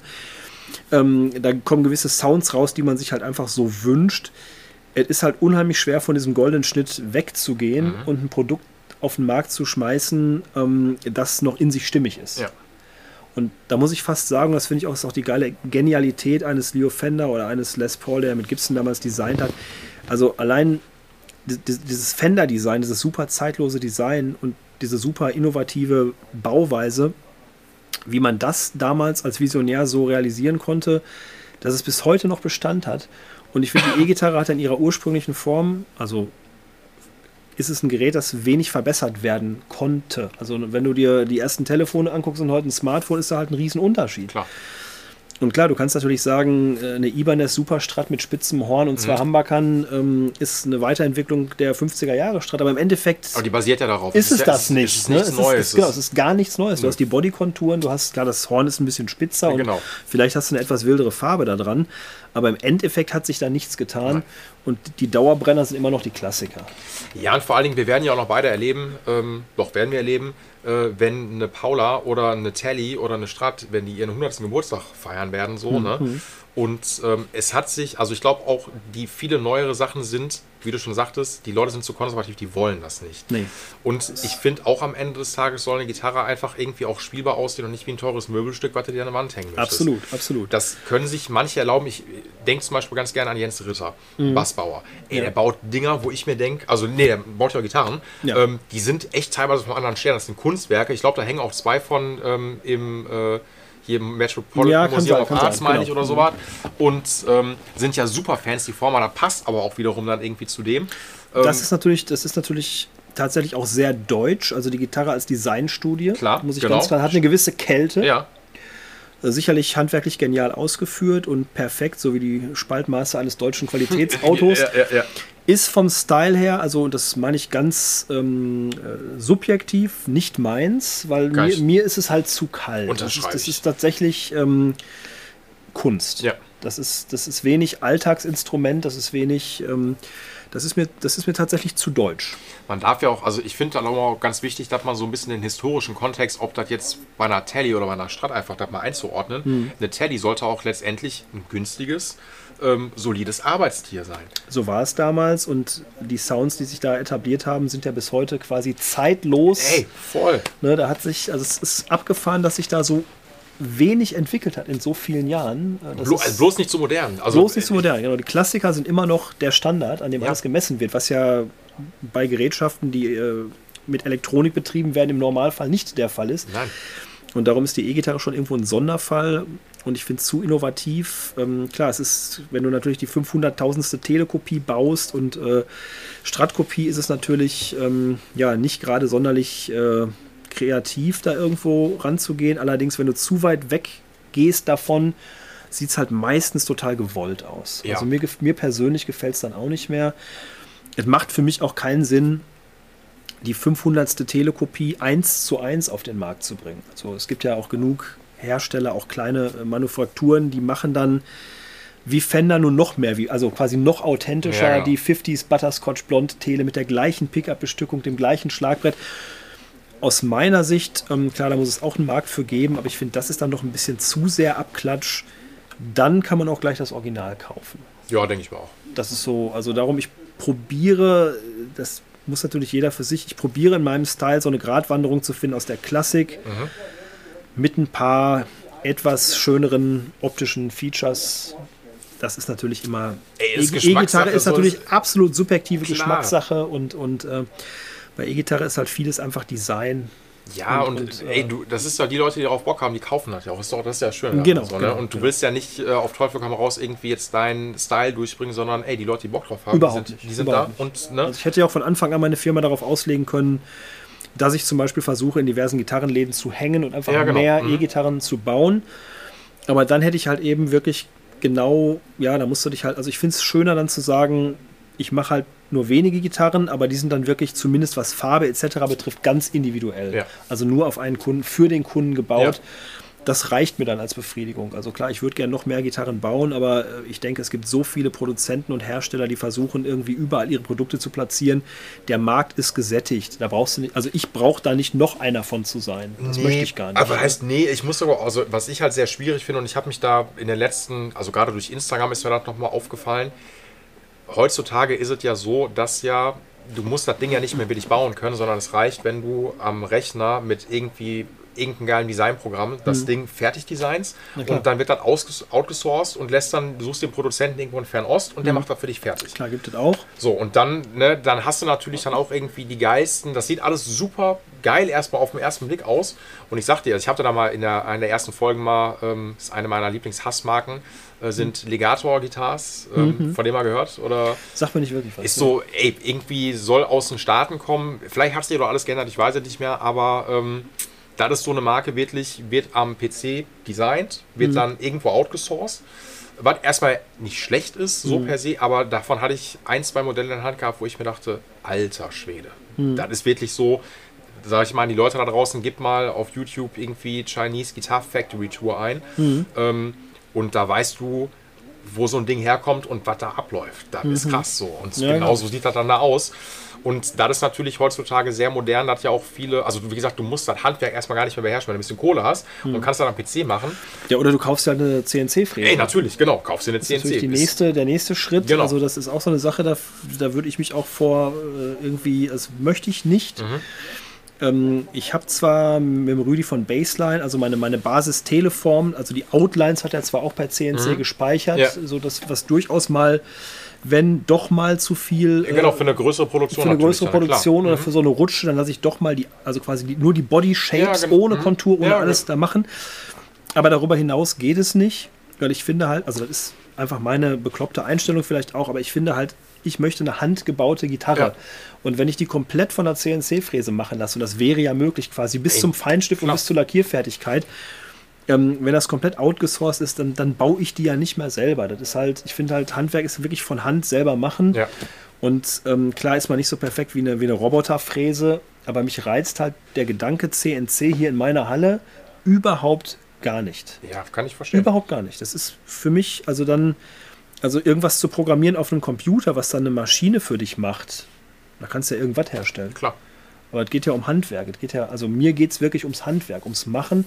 Das hat ja auch was mit Haptik zu tun und mit, mit äh, also konservatives Handwerk in jeder Hinsicht Mhm. finde ich super interessant. Ob es jetzt ein Messerschmieden ist oder eine Gitarre bauen oder Ja. irgendwas. Oder es gibt ja die verrücktesten, solches Wissen geht ja verloren. Ja. Damit mal, das beziehe ich jetzt nicht auf mich mit meinen E-Gitarren. Es gibt sicherlich kompliziertere handwerkliche Tätigkeiten. Ja. Aber es gibt so viele interessante handwerkliche Sachen, das Wissen geht wirklich, man degeneriert irgendwie als Mensch, weil alles durch Maschinen gemacht wird. Klar. Und das finde ich vollkommen widerwärtig. Ja, du verlierst ja auch, also sag mal so, wenn du jetzt, sagen wir mal, du würdest jetzt nur die Sicht kennen, wenn du an einer CNC-Maschine stehst und machst das halt irgendwie, Ja, genau. wie das wahrscheinlich viele, ey, das wird ja auch wahrscheinlich im deutschsprachigen Raum sein, es gibt ja auch den, wie ist das, wenn du bei Warwick, glaube ich, arbeitest, bist du Holzinspektor oder Inspektorin, Mhm. ich weiß es nicht mehr, gibt ist dann irgendwie dieser Berufszweig, wenn du eine Ausbildung machst, Mhm. meine ich gar nicht despektierlich, äh, weil du kannst ja auch trotzdem auch dann da lernen, wie du irgendwie Gitarren baust, aber trotzdem, du lernst auch erst mal, wie du Maschinen bedienst, so, ne? Du bist quasi Ingenieur oder Be Äh, Bediener genau. von, von Maschinen und Computern. Das ist auch nicht an, einfach, mit Nö. Sicherheit nicht. Das ist eine ganz andere fachliche Qualifikation. Genauso oder vielleicht sogar komplizierter, ich weiß es nicht. Aber es, du, du stellst halt sel selber nichts her. Genau. Sondern Du bist quasi der, also ne, du kannst auch, ich kann auch, ich kann handschriftlich was niederschreiben und ich lasse es ausdrucken. Ja. Das ist circa das gleiche Level. Genau. Und ähm, es ist nun mal keine Kunst, irgendwas auszudrucken. Es ist auch Nein. keine Kunst, einen Computer auf Go zu stellen und dann kommt ein Gitarrenbody hinten raus. Nee. Ähm, ich meine es auch gar nicht abwertend. In einer großen Produktion geht das nicht anders. Nee, also du kannst den Markt geht ja sonst gar nicht nicht bedienen. anders. Also Klar. ein großer Produzent kann das gar nicht anders machen. Aber das ist halt eben der, äh, ich sag mal, der Individualmarkt oder der, der Custom-Markt ist halt auch ein viel kleinerer anderer Markt und der muss auch mit dem großen Markt gar nicht konkurrieren. Und Mhm. Ja. darum, so in dieser Kleinstherstellung finde ich es halt ehrlich gesagt nicht gut, CNC-Fräsen zu verwenden. Das gilt für alle möglichen Handwerkszweige. Aber es gibt ja auch eine Bewegung, quasi back to the roots, wo Leute wirklich wieder von Hand Sachen nähen. Also klar, die Ja, haben auch eine ja, Nähmaschine, aber klar. eben keine Computernähmaschine, die alles automatisch macht. Es gibt ja auch so einen so einen Weg zurück zur, zum, zum lokalen Business, zum Handwerk. Genau, so ein das zu bisschen so, unterstützen, auch mehr Geld dafür auszugeben. Genau, so, dass ne? man bereit ist, für ein handgenähtes Portemonnaie, äh, sag ich mal, 200 Euro auszugeben, während das Maschin maschinell hergestellte in China, da gibt es halt nur ein Fuffi für aus. Ja. Und die Leute sind bereit, das zu zahlen, weil die halt auch wertschätzen, dass das wirklich noch von Hand ist, hat was mit Haptik und Wertschätzung von, von äh, Arbeit zu tun. Klar. Und da gibt es ja auch eine Bewegung zum Glück und äh, darum ist CNC-Fräse für mich pfui. Ey, vor allem, die Dinger kosten ja auch erstmal auch extrem viel Kohle, so, ne? muss man Ja. auch dazu sagen. So, Natürlich. ich meine, manchmal denke ich auch daran, ey, wie geil wäre das jetzt hier eine Black-Machine zu haben, so, also, Ja. aber trotzdem denke ich mir auch so, ey, Alter, Kannst du, das kannst du selber genauso gut. Äh, Genau, wollte ich gerade sagen, Das so, ist, ähm, ich, ich weiß ja auch, wie es geht. Manchmal Genau. geht es nur um diese Erleichterung. Also ich glaube zum Beispiel, wo ich immer völlig raus bin, sind so, und ich habe ab und zu mal eine Anfrage, ey, kannst du mir einen Pickguard, an, Pickguard anfertigen? Ja, das mache ich auch sehr ungern. Boah, so und da bin ich dann, ich sag den Leuten das auch, ich so, ja, kann ich, aber es ist eigentlich nicht zu bezahlen, wenn ich das jetzt So mache. ist es. Nee, so, ist es, klar. Und weil dann denke ich mir ganz ehrlich, ich, äh, weil also ich arbeite mit dem zusammen. Es gibt irgendwie in Berlin, heißt der deinpickard.de oder Ja. sowas. Und mit dem habe ich ein paar Mal ein paar Sachen anfertigen lassen, weil er sagt, ey, ich habe einen Abtaster, ich habe eine CNC-Fräse Mhm. und schick mir, ich hatte mal irgendwie so einen Selbstbau vom Kunden gehabt, äh, so ein Jazzmaster-Ding, nichts Dolles und da musste Mhm. aber wirklich ein Custom-Picker drauf, weil die Konturen waren fern von, von Ja, ja, Jazzmaster. okay. Ja, ne? ja. Und dann habe ich gesagt, ey, weißt du was, wir schicken das da hin Und mhm. der macht, also es ist einfach, ich schraube dir alles zusammen, aber mich da jetzt hinzusetzen, eine Schablone nee, zu machen. tatsächlich auch noch günstiger. Dann macht es ja auch Sinn. Genau. Ne? Aber ähm, klar, also manchmal sind Maschinen und Geräte natürlich ähm, quasi als Werkzeug oder als Verlängerung. Manchmal ist es sinnvoll, weil es sonst sich auch gar nicht mehr rechnet. Ja, genau. Aber es gibt halt irgendwo so einen gewissen Ehrenkodex, wo man halt auch aufhören muss, Sachen zu verwenden. Also zumindest im Gitarrenbaubereich. Ey, natürlich, also ich sehe viele Sachen nur so als Arbeitserleichterung irgendwann. Genau. So, ich bin manchmal auch, was heißt geizig, aber ich habe mir so viele Sachen per Hand angewöhnt, dass ich völlig vergessen habe, dass ich mir dafür auch eine kleinere Maschine holen könnte. Mhm. So, ne? Mhm. Und dann mache ich das so lange per Hand und dann habe ich mir irgendwann jetzt mal wieder was geholt, wo ich dann gemerkt habe, ja, hättest du dir auch vorher mal so eine Maschine holen können. So, ne? Ich meine, ich arbeite ja auch mit Maschinen, ja. also man arbeitet ja nicht wie in der Steinzeit mit äh, irgendwie... Äh, ja, ne, so mit Hammer und Meißel. Ja, das macht, macht natürlich auch keiner, also das ist natürlich die Frage, wo ist die Grenze? Klar wo ist die CNC-Maschine anders als, ein, als eine Oberfräse? Ja, klar. Ne? Also wo ziehst du da die Grenze? Also ich ziehe meine Grenze einfach bei Digitalisierung und Automatisierung. Das ist meine Voll. Grenze. Ja, genau. Alles andere, das ist genauso wie äh, wenn irgendwann Autos äh, von selbst fahren können, dann sehen viele das als technischen Fortschritt. Aber für mich ist es halt einfach, du kannst auch einen Köter in ein Auto setzen, der kommt auch ans Ziel. Das ist degenerativer Scheiß. Der Mensch hat ja die Fähigkeit, Fähigkeiten zu haben, die über das Tierreich hinausgehen. Ja. Du hast kognitive Fähigkeiten, du kannst Dinge machen, ja. also solltest du sie auch machen. Und wenn du sie nicht mehr machst, das ist einfach degenerativ, du wirst zum Affen. Das ist halt das Problem. Und darum bin ich auch kein Technik-Fan. Also ich, ich, ich, sag dir, und da, wirst du total kommen, du bist ja, du bist ja autoaffin auch noch. Total, ja. Ich bin das nur bedingt, obwohl ich hm. trotzdem, ich fahre einen alten 190er Benz. So, ne? Auch sehr so, kultig. Ey, finde ich total geil. Nix, äh, gegen sagen. Äh, so, ne? ja, und das Ding ist so, ich habe auch vor, jede Karre, die ich vorher hatte, vorher war ein alter Polo, aber ich habe noch nie in meinem Leben, und ich werde es doch irgendwann mit der Benz wahrscheinlich meiner zeitliche segnen, aber hm. dauert noch. Der hat gerade erstmal 170.000 runter. Den Benz natürlich nicht viel. Nicht so, der, der ist noch nicht mal eingefahren ja, genau, dem Sinne. Ja, ähm, aber ich bin noch nie in den Genuss gekommen, eine Einpackhilfe zu haben. Werde mhm. ich auch erstmal nicht haben. Soll ich dir was sagen? Ich werde von vielen Leuten immer, wenn ich, ich komme in die kleinste Lücke mit dieser Karre rein. Ja. Woran nicht das? Weil ich das Ding schon lange fahre und ich kann das einschätzen. Man kann es einfach. Genau, man kann das es halt einfach. Der Punkt. So. Man braucht diesen ganzen Scheiß. Nein, ne? also es ist natürlich eine, vielleicht eine tolle Hilfe, bla und bla, aber mhm. trotzdem, mhm. ich komme, also ich zimmer den überall rein, weil ich bin auch Essener äh, Südverhältnisse gewohnt und weiß, mhm. wie eng die Lücken da sind. Mhm. Ähm, und ich weiß aber trotzdem, wenn ich das vielleicht jetzt hätte, irgendwann verlernst du das, weil du gewöhnst du dich einfach das. Das, das ist degenerativer Scheiß, so. ich sag dir das. Und das ist, und darum ist es auch für mich überhaupt nicht. Also es gibt sicherlich auch in meinem Bekanntenkreis Leute, die nur am Computer und Computerspiele und alles digital und eine Alexa, die denen das Licht anmacht. Ja. Ey, wat, ich sag auch, was ist denn euer Endziel? Ist euer genau. Endziel ein Schlauch im, im Maul und dann kriegst du das Essen auch noch in den Magen ja, genau. und kacken kannst du auf dem Sofa. Ja. Und das ist das Endziel. Also einfach nur noch zu sitzen und Maschinen machen das, was der Mensch machen kann. Das kann ja nicht das Endziel sein. Nein.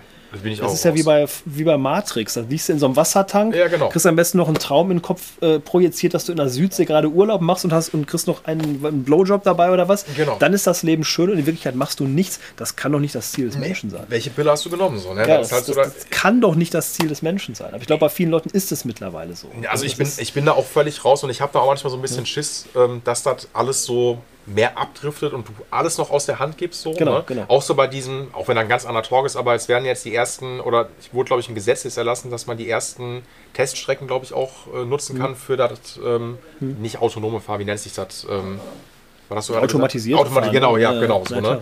Ja. Ähm, und ich kriege da manchmal auch so Beklemmung, weil ich denke mir, wow, also. Ja, willst du dein ganzes Leben irgendwelche Maschinen? Also ich meine, quasi äh, technische Weiterentwicklung als quasi Verbesserung der Lebensqualität ist ja erstmal per se nichts Schlechtes. Natürlich so, nicht. Ne? Aber wenn du irgendwie ähm, dann so die absoluten Basics verlernst, das, was den Menschen ja, genau. zum Menschen mhm. macht, der hat ja Fähigkeiten. Genau. Und wenn du, also ich meine, zum, zum, um diese Fähigkeiten zu verbessern, kann man ja ein Werkzeug nehmen oder ein technisches Gerät Klar. oder ist alles cool. Ja. Aber um sich diese Technik, also aber um, um sich die dann quasi abnehmen zu lassen, ja. komplett, also das ist doch absurd. Nee, ich bin da bin ich auch raus. Das ist doch absurd. Dann brauchst du irgendwann auch keinen Friseur mehr, dann kannst du dich unter so einen scheiß Roboter setzen, kriegst du auch einen Haarschnitt. Was soll das? Ja, und das ist ja, man macht will. Ja den Menschen auch überflüssig als Genau, solchen. so man will das, das ja machen, weil das Handwerk einfach da ist. Ja, ne? genau, und das genau. ist ja das Coole dann daran. Und ich, ja, wie gesagt, ich sehe es schon irgendwann kommen. Hoffentlich erleben wir das nicht mehr. Wir dürfen mit unseren Karren irgendwann nur noch auf ausgewählten Strecken fahren, ja, wahrscheinlich. Wo, man nicht, wo man noch selbst fahren darf. Ja, ja, so. wahrscheinlich wird das tatsächlich so kommen und äh, wie das halt immer so ist, die Generation, die das dann gar nicht mehr kennt, ja, eigenverantwortlich, das ist ja halt das, das genau. Menschliche. Der Mensch hat halt eine Verantwortung, der kann halt abwägen zwischen rechts, links, oben, unten. Ja. Du hast halt eine Wahl. Ja. Und wenn das alles von Maschinen, und das macht dich halt eben auch zu einem verantwortungsvollen und denkenden Individuum. Und wenn dir das alles abgenommen wird, und auf dem Weg sind wir ja dahin, finde ich das ziemlich traurig. Also ich, ich sehe da keine gute Entwicklung und so ein Typ wie Steve Jobs, den hätte man eigentlich direkt äh, besser wäre es gewesen, ähm, er wäre vom Auto überfahren worden mit 15. Tja, das Wäre in dem Moment eine Tragödie gewesen, aber gut, da hätte wahrscheinlich irgendein anderer Pisser Sachen erfunden, die uns heute. Wollte ich gerade sagen, also das ist ja das ist wahrscheinlich. Also das ist- die Zeit ist einfach, genau, das ist also insofern äh, sicherlich eine dumme Aussage gewesen. Nee, aber ich weil weiß da wäre jemand anders dahergekommen Klar. und hätte dann trotzdem, also man weiß halt nicht, wann es gut ist. Das ist immer so in der Natur des Menschen. Man schießt gern übers Ziel hinaus und ich finde, wir sind jetzt in, einer, in, einer, in einem Bereich angekommen. Wahrscheinlich in 100 Jahren lacht man über unsere technischen Entwicklungen, die wir heutzutage haben. Aber ich finde, wir sind jetzt von meinem Standpunkt aus in einem Bereich angekommen, wo es schon zu viel ist. also ich, wie gesagt, ich guck mal, ich, wie alt bist du? 47. 47. Hätte ich nicht gedacht. Ja. Nee, wirklich, nein, Ja. ich hätte- ich hätte- Also ich kenne tatsächlich auch noch vollkommen analoge Zeiten und ich kenne auch Telefone mit Wählscheibe und, und äh, Ja, guck mal, ich, ich werde dieses Jahr 33, das kenne ich aber auch ja alles noch. Ja, also ich, ich habe ja, klar. war ich dann auch noch kleiner, aber trotzdem habe ich ja auch, oder ich sag mal, ich bin dann die letzte Generation, die auch die das noch kennt, die das noch Wirklich? live gesehen Richtig, hat. Ja, klar. so, ne? Genau, Und genau. da war trotzdem auch Handy zu haben, irgendwie in der 5., 6. Klasse, da rede ich immer noch vom Nokia 33C oder sowas, so einen kleinen Knochen da noch, Mhm. Wo man auch nicht viel machen konnte, außer Snake spielen. Aber es reichte ja. Ey, natürlich, ey, Ja, voll, also, ne? Würde auch heute noch reichen. Ich Dann würden die Leute nicht alle da reingucken und wie Zombies durchs, durchs Leben laufen. Genau. Also hat man den Leuten eigentlich keinen Gefallen damit getan. Nee, und vor allen Dingen, du vergisst halt viel. Ich habe mich mit dem Bene noch irgendwie gestern noch mal unterhalten. Wir waren 2009 mal bei in Schweden, haben wir dann einen Trip hingemacht. So. Und Ja. wir sind da wirklich, das habe ich auch durch meine alten Karren immer gelernt, weil ich nie Navi besessen habe. Never. genau, ne? hab ich ich habe keinen Zigarettenanzünder in meinem Auto gehabt, deswegen konnte ich kein, auch keinen Navi mit Ja, äh, klar. Dings haben. Und wir sind damals nach Schweden mit Karte. Also es hört sich Und es, wir reden- kamt ja auch wir, an. wir kamen an und Ne? das hört sich an, als ob ich jetzt eine Steinzeitgeschichte erzähle. Es war 2009 und da gab es schon irgendwie die ersten Mhm. Na iPhones, klar. hatte ich aber nicht. Ich hatte irgendwie so ein normales Handy gehabt, Mhm. er auch und wir haben uns darüber unterhalten und dachten uns dann so, ja, aber wie war das denn damals? ja, wie, wie ist man überhaupt angekommen? Genau, so, ne, natürlich wussten wir, sie Ja, mit klar. Karte gefahren, aber trotzdem dachte ich mir so, ey, ja, wie war das denn damals? Ja, Weil wir irgendwer saß auf dem Beifahrersitz und hat gesagt, hör mal, hier bei der Autobahn, der und der Ausfahrt, genau so. war doch auch irgendwie Ey, witzig. Hat voll, das Ne? war Also, richtig cool. So, Dann hast du ne? dich verfahren, hast noch irgendwie Ecken kennengelernt, die kannte man sonst gar nicht. Ja. Und klar, manchmal hast du auch im Stau gestanden und hast das verflucht, Genau. weil es gab keine Umfahrungsmöglichkeit. Aber es, es war geil. Aber es lief, ne? Ja, und du, vor allem, du bist einfach manchmal drauf losgefahren, ohne Sachen tausendmal Genau, genau, zu checken. genau. So, ne? Und vor allen Dingen auch so Sachen wie jetzt, ja, wie wird das Wetter morgen? Ey, keine Ahnung. Ich kannte jetzt, also. Ja, ja es gut, gab es ja auch nicht es- in dem, also es gab, klar, es gab eine Voraussage, aber die war natürlich nicht so wie heute. Ne? Nö, so, so, Also, du guckst ähm, jetzt einmal irgendwie eine Wetter-App so und siehst dann einfach so, ja, alles klar, ähm, das Wetter wird in der nächsten Stunde so und so, da soll es aufhören zu regnen. Und du denkst dann, so, oh, ah, Ja, ich meine, da kommt man sich natürlich dann wirklich ein bisschen alt vor, weil natürlich, das sind so, so Sprüche, äh, früher war alles besser, so nach dem Ja. Motto, ist natürlich auch so ein bisschen abgedroschen Klar. und vieles war früher auch mit Sicherheit nicht besser. Da braucht man, glaube ich, nicht drüber Definitiv zu sprechen. Aber äh, ich glaube, diese Hochtechnisierung und so, das ist der falsche Weg. Das ist einfach der falsche Weg. Die, vor Dingen, es kommt auf die Bereiche natürlich an. So, ne? da das Ja. so, also ich glaube, was so medizinische Sachen halt angeht, ähm, da ist schon gut, dass man sich da viel verbessert. Ja, Also, ne, also, gar, ne, ke- gar keine Frage. Ja. Also es gibt sicherlich Bereiche, da ist es sinnvoll. Aber ähm, es ist ansonsten ähm, zum Teil auch ein bisschen zu viel digital und zu Ja. viel Fake äh, Social Media Welt und, und äh, es ist, ähm, ich, kann, ich bin da ja auch beteiligt. Ich kann mich davon ja nicht ausnehmen.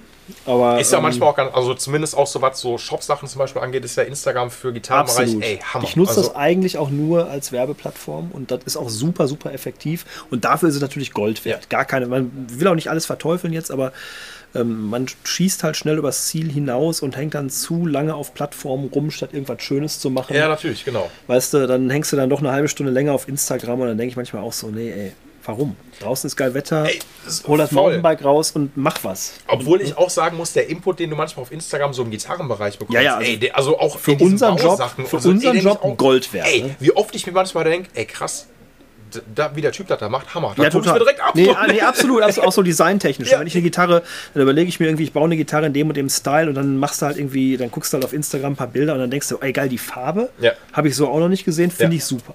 Also du kannst auch, du kannst es auch super positiv nutzen. Das ist ja Genau. gerade das Geile. Du hast quasi mit deinem kleinen Mini-Computer-Telefon hast du quasi alles Wissen der Welt per Knopfdruck am Start. Genau.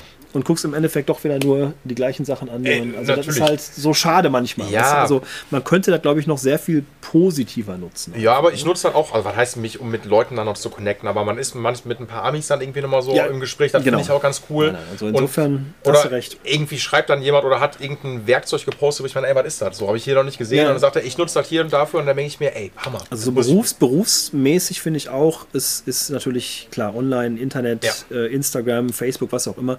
Für für Connections und Inspiration ist tatsächlich unbezahlbar. Ja. Das, das muss man schon sagen. Total. Also bei aller Skepsis und so. Aber das ist auf jeden Fall ein sehr positiver Faktor. Und da hat man früher natürlich nicht die Möglichkeiten gehabt, sich sofort irgendwie 10.000 Bilder von irgendeiner Gitarre anzugucken und zu sagen, das ist eine gute Idee. Also Inspiration und so ist massenhaft vorhanden. Das muss man schon sagen. Ja, und vor allen Dingen auch, also ich muss daran denken, das hast du ja auch, äh, habe ich mich mit Oliver gerade drüber unterhalten, äh, du hast ja auch mal eins der äh, geliebten Evertune-Systeme verbaut. So, ja, ja, ne? diverse Mal, ja. Boah, so, ne? Und ich habe mich da auch durchgekämpft. Irgendwie Ja. hat auch irgendwie einen Bock gemacht, aber das war auch so ein Ding, wo ich dachte, okay, ich würde gerne einmal zumindest, ich brauche keine Anleitung, aber ich muss einmal eine Visualisierung Mhm. Mhm. haben. Was kommt da gleich auf mich zu? So, ne? Und ähm, dann gibt es da irgendein geiles Einbauvideo von YouTube, so, ne? Und natürlich kann ich das differenziert betrachten, weil ich schon genau weiß, der Typ hat das jetzt in sechs Minuten zusammengeschnitten. Mhm. Ich weiß auch, dass das keine sechs Minuten dauert, aber du weißt zumindest, okay, darauf achtet man, darauf achtet man.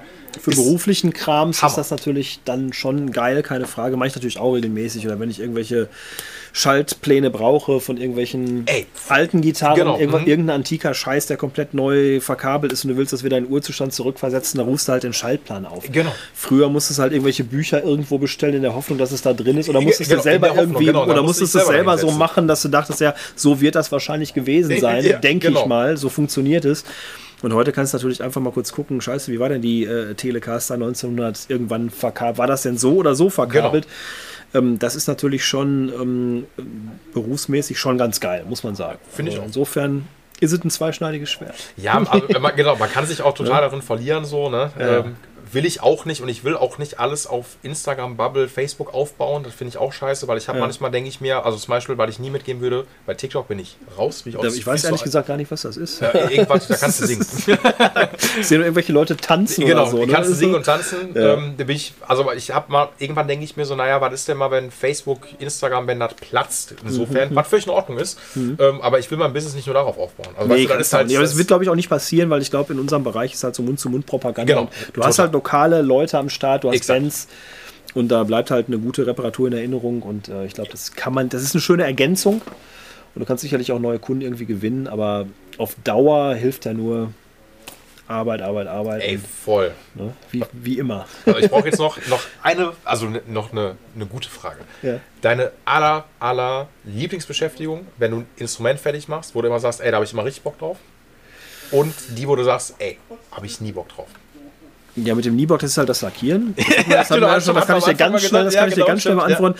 Was ich richtig geil finde, ist halt so ein neues Ding zu entwickeln, auch wenn es Mhm. manchmal gar nicht so spektakulär ist. Wie zum Beispiel jetzt diese, diese Firebird-artige Non-Reverse-Form. cool, ja. Ist natürlich eine ganz simple Gitarre, aber dann halt, dann mache ich halt Fotos, nehme das mit nach Hause irgendwie geistig und dann überlege ich halt tausendfach, welche Farbe, welches. Also dieses, dieser ganze Design, das zu entwickeln, die Idee zu entwickeln, bevor man überhaupt loslegt. Das finde ich halt wichtig. Sorry. Und das finde ich richtig Ah, ist gut. Das ist also diese, dieser kreative Prozess, bevor du überhaupt so die Fräse ansetzt Ja. und dann sich vor deinem geistigen Auge schon eine Gitarre so Ja, genau. abzeichnet. Ja, Das, ja, das ja. finde ich richtig geil. Und ich baue mir auch jedes Jahr eigentlich eine Gitarre so für mich selbst. Ähm, mal verkaufe ich die auch wieder dann. Ja, klar. Hm. behalte ich meistens Ja. dann nicht, aber ähm, wo ich halt komplett dann das baue, was ich für mich Moment in, in dem Moment am geilsten finde. Und was ist geiler für einen Gitarrenfreak, als sich die Gitarre bauen zu können, jederzeit, die er möchte. Also ich kann ja Voll. vollkommen aus dem Also- Vollen schöpfen, ist einfach eine super geile Sache. Und wie gesagt, meist behalte ich die dann doch nicht ewig, weil ich dann habe ich wieder eine neue Idee und Ja. wie viele Gitarren kann ein Mensch besitzen? Das ist ja auch alles irgendwann. Ne? Und, äh, aber generell, das ist so das Geilste, so der Entstehungsprozess und dann, da kann auch schon so ein gewisser Fanatismus dann kommen und äh, Ja, also ich, ich, muss jetzt, ich muss aufpassen, weil ich bin ja immer noch nicht, also ich würde es immer noch so gerne machen und es liegt nicht daran, dass ich jetzt sage, äh, ich habe keinen Bock, aber mir fehlt einfach Zeit. Also so, weil die Reparaturen erschlagen mich dann halt dann auch so und dann ist dann so, dass ich denke, boah, ich darf jetzt noch zu machen, aber die konkreten Pläne nehmen zumindest jetzt schon mal Form an. Also Ich Ja. sag so, ne? Das ist ja auch so ein Das- Projekt, also ähm, die Zeit, klar, die, wenn, wenn die reif ist, nimmst du dir die bestimmt Genau. auch. Exakt. Und ähm, das ist so ein Projekt, ich denke mal, wenn das so reif ist, dass du sagst, jetzt ist die Zeit, dann, dann, dann kommt es eh aus dir heraus. Also Voll. Also, weil bei mir ist dann auch so, ich will jetzt nicht sagen, auch ich mache da jetzt mal, ich probiere mal das, sondern ich habe schon ein, zwei Formen, wo ich weiß, genau, die will ich auch für mich haben. So, das ist so, da stehe ich total drauf. Und ähm, wie du auch schon sagtest, ich will jetzt nicht die tausendste Telecaster-Kopie machen oder die hunderttausendste, sondern das muss schon so, wo ich, wo ich drauf stehe. dann, das, kann ja sogar eine Tele sein, aber da machst, Ey, machst genau, du halt ja, andere genau. Pickups, andere Exakt. Farbe, andere Genau. irgendwas da rein. richtig. Und ähm, das ist halt schon eine geile Sache. So. Genau, das wird, das wird auf jeden Fall irgendwann kommen. Ähm, hast du noch Fremdhersteller bei dir in deiner privaten Sammlung? Oder nur noch Eigenbau?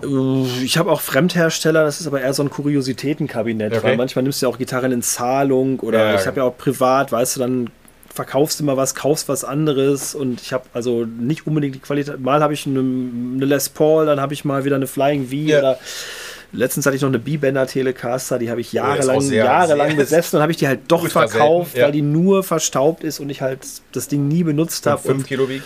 Ja, die wiegt natürlich auch eine Tonne und irgendwie die, die, sah cool aus. Die hatte ich auch entsprechend modifiziert, sodass sie mir gefiel. Aber im Endeffekt habe ich gedacht, ey, die hängt jetzt seit fünf Jahren an der Wand, dann wird sowas, das wechselt immer wieder mal. Ne? Also abgefahren ist bitte, also eine B-Bender ist einfach krass. Ne? Ja, ich also, habe ja schon so eine gewisse Country-Affinität, muss ich sagen. Also, Leute, wenn ihr keine, googelt mal, wenn ihr das nicht auf ja, ja. googelt mal eine B-Bender Tele. Wer das kann, ne? Ey, wer da, also allein sich sowas auszudenken und dann ja, auch das zu spielen, ist natürlich auch richtig cool. Ist natürlich sehr cool. Das war damals Clarence White von den Birds in den 60er Jahren. Die haben das entwickelt, um Pedal Steel Gitarren-Sounds genau. quasi zu machen.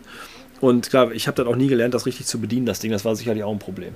Aber ich, ich finde einfach alleine, wenn das, also als ich die zum ersten Mal im Shop hatte, irgendwie von einem Stammkunden, der hatte die gehabt, ja. so eine B-Bänder. Die kommt ja auch, glaube ich, auch dann Nashville mit drei Pickups. Normalerweise ja, genau. genau ja. Ne? Ursprünglich die Urversion nicht, aber mittlerweile ja. Aber alleine ja. hinten, also die, die, eigentlich ist das nicht schön gemacht, weil du hast hinten einfach eine Platte dann drauf, genau, die irgendwie noch nicht mal, glaube ich, versenkt ist und einfach draufgeschraubt genau, drauf, ist. So, es, gibt, ne? es gibt elegantere B-Bänder-Systeme, also von anderen Herstellern, aber die Original-Fender Platte, die ist, glaube ich, diese Original Parsons White patentierte Geschichte da, die ist schon sehr rudimentär so.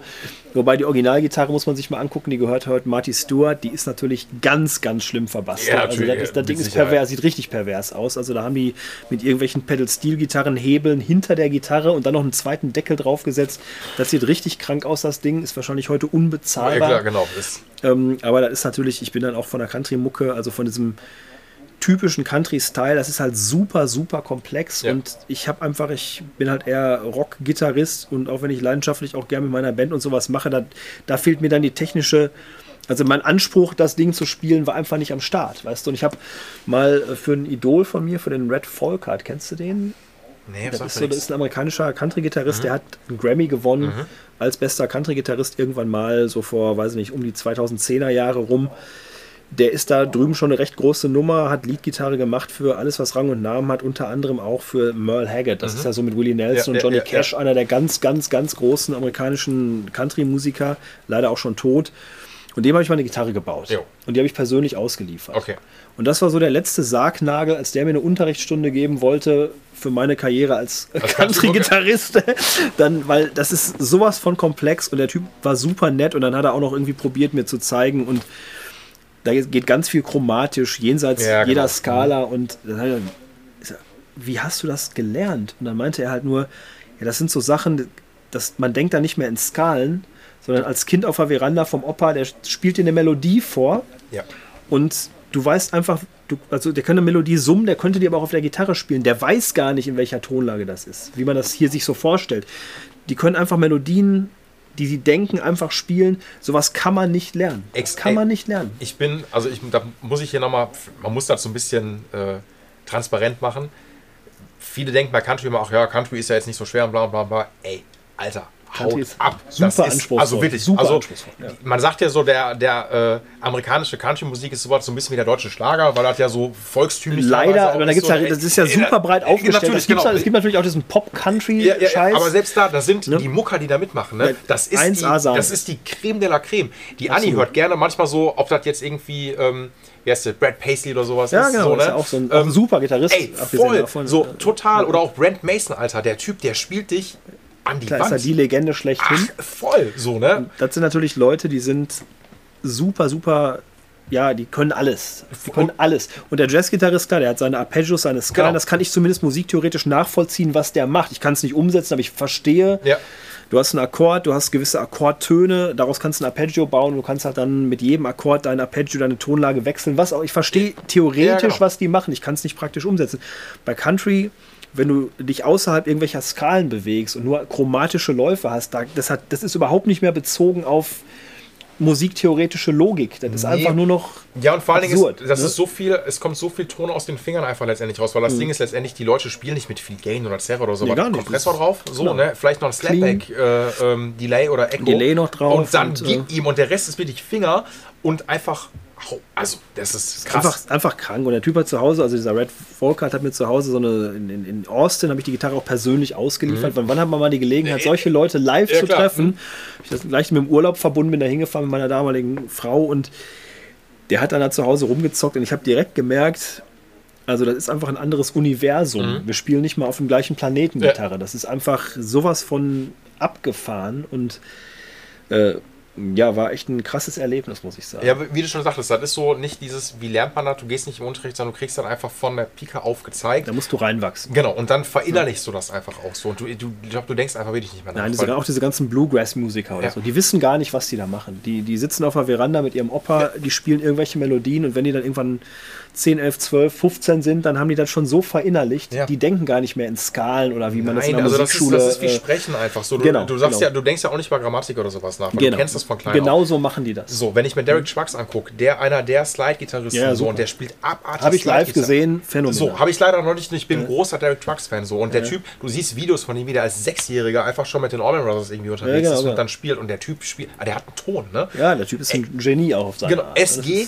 Hals-Pickup, so, ne? Ein Amp, dann wahrscheinlich vielleicht noch irgendwie ein Zerrer davor, wenn überhaupt. Und das, das ist halt ein. Level, das kannst du nicht lernen. Nein. Da gehört Talent zu und du musst da wirklich rein geboren sein. Ja. Das ist wirklich so, äh, und das fand ich halt auch in Amiland, um da nochmal drauf zurückzukommen. Viele meiner Kommilitonen, die hatten auch dieses Talent. Ja. Keine Sau kennt die, vollkommen unbedeutende Leute, aber Ja. irgendwie jeder Zweite spielt irgendwie Gitarre wie ein Gott und du fragst dich, wie kann das sein? Ja. Und dann, ja, das, meistens ist es halt so, ja, ich bin auf der Farm aufgewachsen und dann haben wir abends halt immer äh, Mucke gemacht. Dann sitzen die wirklich schon als kleine Kinder auf der Veranda, der Opa singt ein Lied, der Vater spielt mit. Der eine spielt Geige, der eine spielt Bass, der andere spielt Gitarre oder alle spielen Gitarre wahrscheinlich. Äh, jeder kann zumindest Gitarre spielen, ja, da können die alle singen wie Sau, die können alle Gitarre spielen und das hatte gar keine Bedeutung, weil jeder Zweite kann das. Weißt du, das wären Leute, die wären hier sofort Gitarrengötter. Ja. Da drüben guckt kein Hahn, kriegt kein Hahn danach, weil Ist halt ja so, so Family Business, da wird das so mitgeben. Und Genau. die einzige Familie, die wir hier in Deutschland haben, die das mitgemacht hat, sind die Kellys. Ja, die Kelly Family, genau. Die Ja. Und die, und die sehen auch so ähnlich aus. Die sehen auch so ähnlich aus, tatsächlich. Ja, die sehen zumindest vom Style so, So, ähnlich aus. Und die Kellys sind trotzdem, ey, ich bin, ich will gar nicht schlecht über die Kellys sagen, aber es sind trotzdem alles richtig gute Musiker auch so, ne? Also, Total, na so, klar. ne? also, wie Also gesagt, es- das ist halt in die Wiege gelegt. so, aber trotzdem hier ist da dann. wieder der Deutsche, der sagt, ah, die Kellys, Advent an, wenn dein Kelly brennt. So, Ja, ne? ja, das Echt, ist, äh, echt. Aber das stimmt, da gibt's, das ist, hat hier nicht diese Tradition, das wird alles so im Rahmen der Schulerziehung und so, wird einem dazu aufgezwungen, aber das wird einem halt nicht in die Wiege gelegt. und das ist halt der große Unterschied. Genau, weil hier ist dann, glaube ich, viel ab dem Punkt irgendwann, dass man dann sagt, ach ja, hier ähm, Kind XY, meine Tochter, mein Sohn soll jetzt, Jetzt äh, muss, jetzt genau. muss jetzt so, wäre mal ganz schön, wenn die jetzt hier Geige spielt. Weil es natürlich auch hier. Leute gibt, Naturtalente gibt, ohne Ende Ey, gute voll, Mucker, natürlich, ohne Ende. so, Es ne? gibt immer wieder Ausnahmetalente und Genau. die schaffen sich das dann auch selber drauf. Also Ja. es gibt ja auch genug Leute, die haben eine Gitarre rumliegen und die machen einfach dann, dann wächst du ja auch damit auf. Klar. Aber wenn man, also je eher man damit anfängt, desto besser auf jeden Fall. Ey, voll. Also ich bin auf jeden Fall zu spät angefangen. Wann, wann hast du angefangen? Äh, Ich glaube, ich habe wirklich erst mit 16 oder 17 super spät E-Gitarre äh, für mich entdeckt. Ja, Und vorher Klarinette und Saxophon. Das war aber eher so aufgezwungen. Ja, ja, ja. Also so nach dem Motto, du musst ja ein Instrument Klar. lernen. Äh, Dann hat mein Bruder irgendwie als, als Köttel, der ist fünf Jahre jünger, hat er dann irgendwie, der hat so musikalische Früherziehung und dann kam der auf die Idee, Weihnachten, ich brauche eine Klampfe. Mhm. Dann sind wir zum Bayers Musik und ähm, ich bin einfach nur so mitgefahren Mhm. und dann hat er da irgendwie eine Stratocaster, so eine japanische und einen kleinen Mini-Amp. Mhm. Dann sag ich zu meinem Vater, weißt du was, ich glaube, ich möchte auch E-Gitarre spielen. Ja. Hat er noch eine gekauft und noch ein Amp. das fand ich sehr geil. Dann sind wir da, ich glaube, ich hatte damals schon eine Tele und dann sind wir da mit zwei E-Gitarren abgedüst Geil. und ich war natürlich total happy, habe noch nie Gitarre gespielt ja. und äh, ja, dann habe ich da richtig losgelegt. Das war ganz witzig. Aber, ey, aber man muss trotzdem sagen, ich finde es so, ich glaube, ich habe mit 12 oder 13 angefangen, Ja. ähm, wo ich mir damals aber auch schon dachte, viel zu spät. Also für mich war immer alles, Ja. was, was jeder, der nach sechs Jahren erst anfängt, ist zu spät. Ja, im So, Prinzip ne? ist das ja auch so. Also So. wenn, man, hoch hinaus will, ist das auch so. Ja, also ich glaube trotzdem gehört auch, klar, was heißt dann, also Talent sowieso muss man Talent auch sagen, das Fall, Talent ja, ist, ist leider so. Und auch, ja, dann der richtige musikalische Input. Also ich habe einen super Lehrer gehabt, immer noch mal schöne Grüße an Jabba hier, weil Mhm. der einfach, der hat mich mitgeprägt und ich habe aber auch viel Bock gehabt so und ich habe dann aber auch die Vorbilder auch immer gehabt, wo ich gemerkt habe, ey, die können richtig gut zocken Mhm. ähm, und dann, klar, ein bisschen Faulheit hat man dann auch gehabt, hat man dann irgendwann sagte, ja, ne, jetzt zum tausendsten Mal aber die Skalen zu üben, bla und bla und bla, ähm, Mhm. aber am Ende ist es das. Also alle Leute, die groß geworden sind, ob das ein Paul Gilbert ist, Paul Gilbert ist, was weiß ich, Steve Vai oder Schieß mich tot, die haben alle ziemlich viel geübt und das Ja, genau. sehr Fleiß, lange. Fleiß ist auch wichtig. Exakt. Ja klar, also Genau. Talent, Fleiß und früh anfangen, das ist so. Du Genau. musst einen gewissen Drive haben und das sind so Sachen, die kann man sich nicht aufzwingen. Also Nein. das kommt dann von selbst. Und darum solche Naturtalente oder auch dieser Marcus King, ich weiß nicht, ob du den kennst, Ja. das ist ja auch so aus dem Dunstkreis dieser Southern Rock, Ja, der ja. Trucks-Nummer. Das- Der Typ ist jetzt, glaube ich, 23 oder 24 geworden. Das ist einfach krank. Also der wäre sogar zur, zur Hippie-Hendrix-Zeit ein Star geworden, bin Ja. mir sicher, wo es nur um Qualität ging und um Innovation und nicht um Fashion und wie man aussieht und weiß ich nicht was noch. Damals war ja Musik äh, sehr qualitativ hochwertig. Das ist auch so meine, meine Ära, muss ich Ja. sagen. Im, leider Im Endeffekt. Ja. Also, ähm, das ist einfach. Es gibt schon so Jahrhunderttalente immer wieder mal, zum Glück. Ey, natürlich. Zum Glück. Also ist- wahrscheinlich auch in jedem Bereich. In jedem muss man Bereich, ganz so, klar. ne? Aber- Das ist ja, ist ja auch ganz klar. Ähm, aber ja, das ist mittlerweile, ja, das hat sich schon geändert.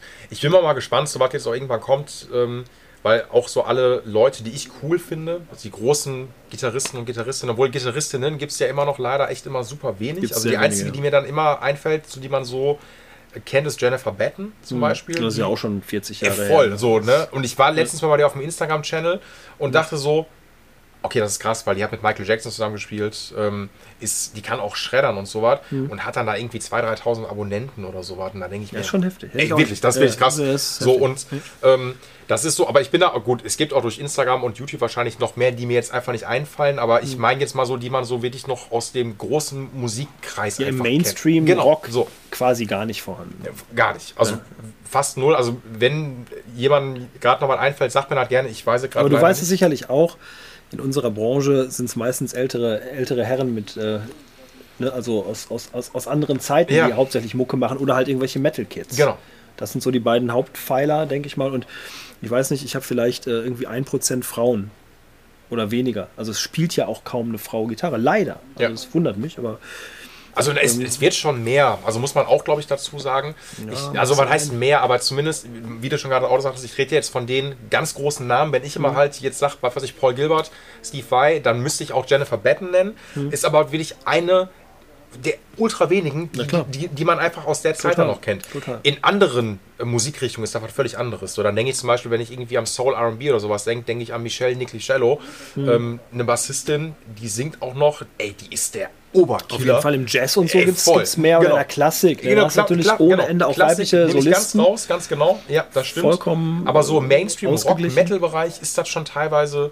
Ja, als Vokalist natürlich irgendwie. Ey, natürlich, Als, klar. äh, Das- Sängerinnen so hast du Schauspielerin oder sowas hast du auch, Aber klar. ansonsten Oder- instrumental wenig, ganz wenig. Genau, instrumental. Das ist so das, ist so das. Ding. So, Ja, es, ich ja. kenne ich kenn auch viele Bands im, im Ladies-Bereich. Äh, Warpaint finde ich mega. Das ist dann so ein bisschen Independent Alternative, Hm. wo es aber jetzt nicht so um dieses, um die große Virtuosität letztendlich geht. Hm. Ich bin trotzdem gespannt, jetzt mal geschlechterunabhängig, wohin sich das entwickelt wird. Also ich meine jetzt alle, ob das ein Slash ist, ob das, wie gesagt, die Schredder-Jungs oder sowas sind. Irgendwann sind die platt. So, und Ja, oder sind es schon? oder sind, Oder sind, natürlich schon so, ne? Ja, klar. Ähm, was kommt, was werden wir dann so erleben? Ja, also der, der große Trend ist ja gerade immer noch so dieser ganze Gent und Mhm. ähm, das Polyphone ist ja mega angesagt, wo ich vollkommen raus bin. Bin ich auch total raus. Also- kann ich mir überhaupt nicht anhören. Geht gar nicht. Geht vollkommen an mir Ja, vorbei. Bei mir auch. Ja, ich meine, es kommt ja alles irgendwann wieder. Ne? Ich meine, also ich höre ja halt eben gern so Classic Rock, jetzt nicht unbedingt die Mainstream-Nummern davon. Also ich würde jetzt nicht sagen, dass ich ACDC höre oder so ein Zeug. Das ist einfach, Ja. einfach mir, für mich zu abgegriffen. Ja, bei mir auch. Aber es gibt ja auch, selbst modetechnisch sehen die alle ja wieder aus wie aus den 70s, wenn man sich mal die ganzen äh, Oder 90s auch. Da ist 90s, auch diese genau. ganze Grunge-Nummer Ja, oder was genau. auch immer. Das kommt ja sowieso alles immer wieder. Ja. Also wird auch immer wieder geile Musik kommen und auch Gitarrenmucke wird immer mal populärer sein oder weniger populär sein. Also es wird weitergehen. Nur klar, wie es weitergeht, Genau, wie es, genau, wie es. Das Und ich meine, am Ende es ja immer perspektivisch gesehen so. Ne? Ich meine, wir haben unsere Zeit, mit der wir groß geworden sind. Ähm, Mhm. Und äh, beziehungsweise, du hast ja auch gesagt, äh, deine, die Ära, die hast du auch nicht miterlebt wahrscheinlich, die du richtig cool findest. nein, ne? das ist ja war die Ära meiner Eltern. So, genau. Das ist ja bei mir genauso. Ich finde die Ja. 80s, 90s richtig cool und ich baue ja 88 und hab die, kenne die auch nur mehr aus der Retro-Perspektive. Mhm. So, ne? Und ähm, trotzdem, ach, ich bin so ein bisschen gespannt, weil klar entwickelt sich dann alles weiter, soll auch, soll auch so bleiben. Mhm. Aber so dieser. Ja, ich weiß nicht. Also ich muss gestehen, ich finde Slash immer noch ultra cool. Also einer der er ja coolsten auch. Gitarristen, die ich mir so Absolut. erstmal vorstellen Das kann. ist der Prototyp des Rockstar-Gitarristen. Ne? So. Von der Optik, Genau. vom Style, vom Ja. Spielen, zeitlicher Kontext. Ja, ist natürlich so einer der ganz großen, auch als Persönlichkeit, Ja. nicht nur als Musiker. Ne? Da muss halt schon als Rockstar, der ist halt ein Rockstar. Genau. Und äh, da, da gibt es halt nicht so viele von, schlicht Nee. und einfach. So, und was, aber gut, es kommt immer was danach. Vielleicht sind wir da auch raus, weil wir uns damit nicht mehr so beschäftigen. Das kann Ja, aber ich sein. glaube, diese, diese richtigen Gitarrenhelden, da ist halt Slash einer davon, Genau. ne? definitiv. Meinetwegen auch, ey, auch gerne Kirk Hammett oder James Hetfield. Ich, äh, man gehören, gehören dazu, immer gehören streiten, dazu, gehören dazu. Das sind halt wirklich, das sind halt, das sind halt nicht nur Musiker, sondern die haben halt auch Charisma, Genau. diese Leute. Ne? Ja. Die haben auch, auch vom Style her und so. Ja. Das ist äh, nicht nur die Gitarre, sondern der, die ganze Person drumherum. Und Genau. Slash oder auch Zack Wild ist natürlich so Ja, jemand. Klar, der Typ ist zum Teil eine Karikatur seiner selbst, wenn er dann irgendwie den, den, den King Kong sich auf die Brust schlägt und so und eine Million Töne in einer Ja. Minute spielt. Aber das ist natürlich wirklich so, diese ganze Persönlichkeit ist halt wirklich Rockstar pur. Ne? Das ist, da gibt es nicht, gibt's nicht so viele von. Nein, und die werden ja auch, wie gesagt, ähm, ja, die haben auch noch ein paar Jahre, aber jünger werden sie halt auch nicht. Jünger werden ne? sie nicht und die sind ja auch alle in den 50ern, sag ich mal, Und mindestens. die haben auch alle, vielleicht ein Zack Wild jetzt nicht, aber so ein Slash, der hat auch, glaube ich, alles mal ausprobiert, was man ausprobieren kann. ja, ja, Und mit ne, Sicherheit. nimmt also auch. irgendwann wirst du davon nicht besser als Musiker. Das ist, äh, Nee, so, und deine Lebenserwartung wird es wahrscheinlich auch nicht gerade ähm, verlängern. aber so. man weiß es ja nicht. Man weiß es ja nicht. Totgesagte leben länger. Ne? Das stimmt. Nein, der Typ ist ja noch fit, so, aber ich bin gespannt, wohin sich die, aber das ist die Gitarre, aber einfach so, was für eine Wahrnehmung vom, ja, Rockstar, ob das jetzt männlich oder weiblich ist, so, Mhm. Ja, ne, was, was da am Ende dann noch bei, bei rumkommen wird, so. Bin auch gespannt. Aber sieht ja ganz vielversprechend aus, finde ich momentan. Also, Live-Mucke ist mehr denn je und ähm, also populär. momentan momentan geht es ja gerade nicht. Aber, Ja, genau. ne, also es ist, ich finde, wenn irgendwo mal, also jetzt vor Corona, Konzerte waren, es ist ja alles immer gerne und gut besucht Ja. und die Leute sind heiß auf Live-Mucke, glaube ich, mehr denn je, generell. Also Ja, auch kleine Konzerte, ich selber auch und ich denke mal, wenn das nach Corona wieder losgeht, dann ähm, gibt es noch eine Menge zu gucken. So. Ey, es gibt auch einen riesen Nachholbedarf, darf man auch nicht vergessen. So, also da wird es auch ein Überangebot geben, hab ich auch schon ein paar Mal Sehr gesagt. geil. Und ey, Hoffe, so, soll ja auch. Das ist ja, ich, ich hoffe, das sind dann. drauf. Ja, ich hoffe, das sind Fall. dann so die goldenen 20er endlich mal, dass man dann wirklich sagt, so, Ja. ey, jetzt, äh, du kannst alles wieder machen.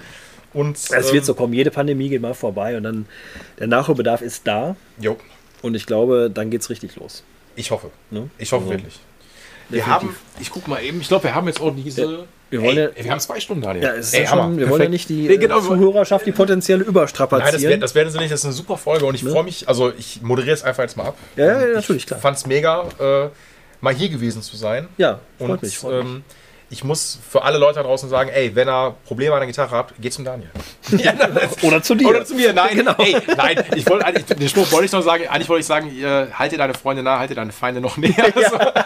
So. Deswegen bin ich überhaupt hier. Ne? Nein, ey, hatten wir ganz am Anfang schon, ohne Witz, ähm, man teilt sich dazu auf und wir sind, wir kommen beide klar. Also es Ja, es ist ja eine Nische, aber ey. sie, ist ja auch nicht so klein, dass nur ein Mensch bestehen kann. So, Ne? Also ey, am Ende muss man ja auch mal sagen. Nein, und deswegen, ey, wenn ihr Bock auf eine coole Telly habt, ähm, eine Firebird, ähm, irgendwas, so Symbiose In dazwischen. dem Bereich, genau. Genau, schaut beim Daniel vorbei. Wirklich. Also ich, ich kann es nur empfehlen, super Werkstatt.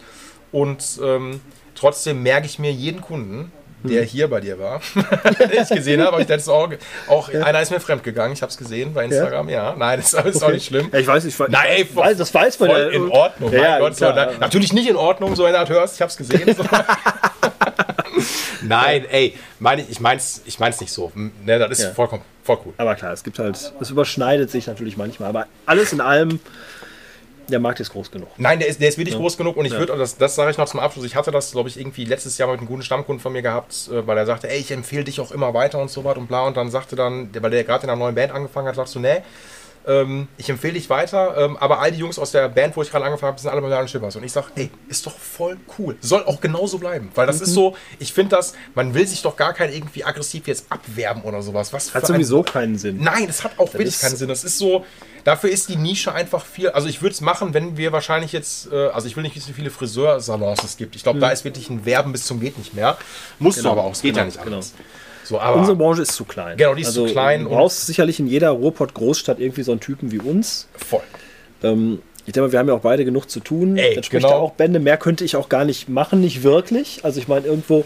Und ähm, insofern, äh, hier und da gibt es halt Leute, die machen das, was wir machen, aber die, die Branche ist so klein, die Nische ist so klein. Ich finde, jeder kann da koexistieren. Voll. Und im Endeffekt muss der Kunde halt. Ich, darum hat, hat mich das auch nie interessiert, was in Anführungsstrichen die Konkurrenz macht.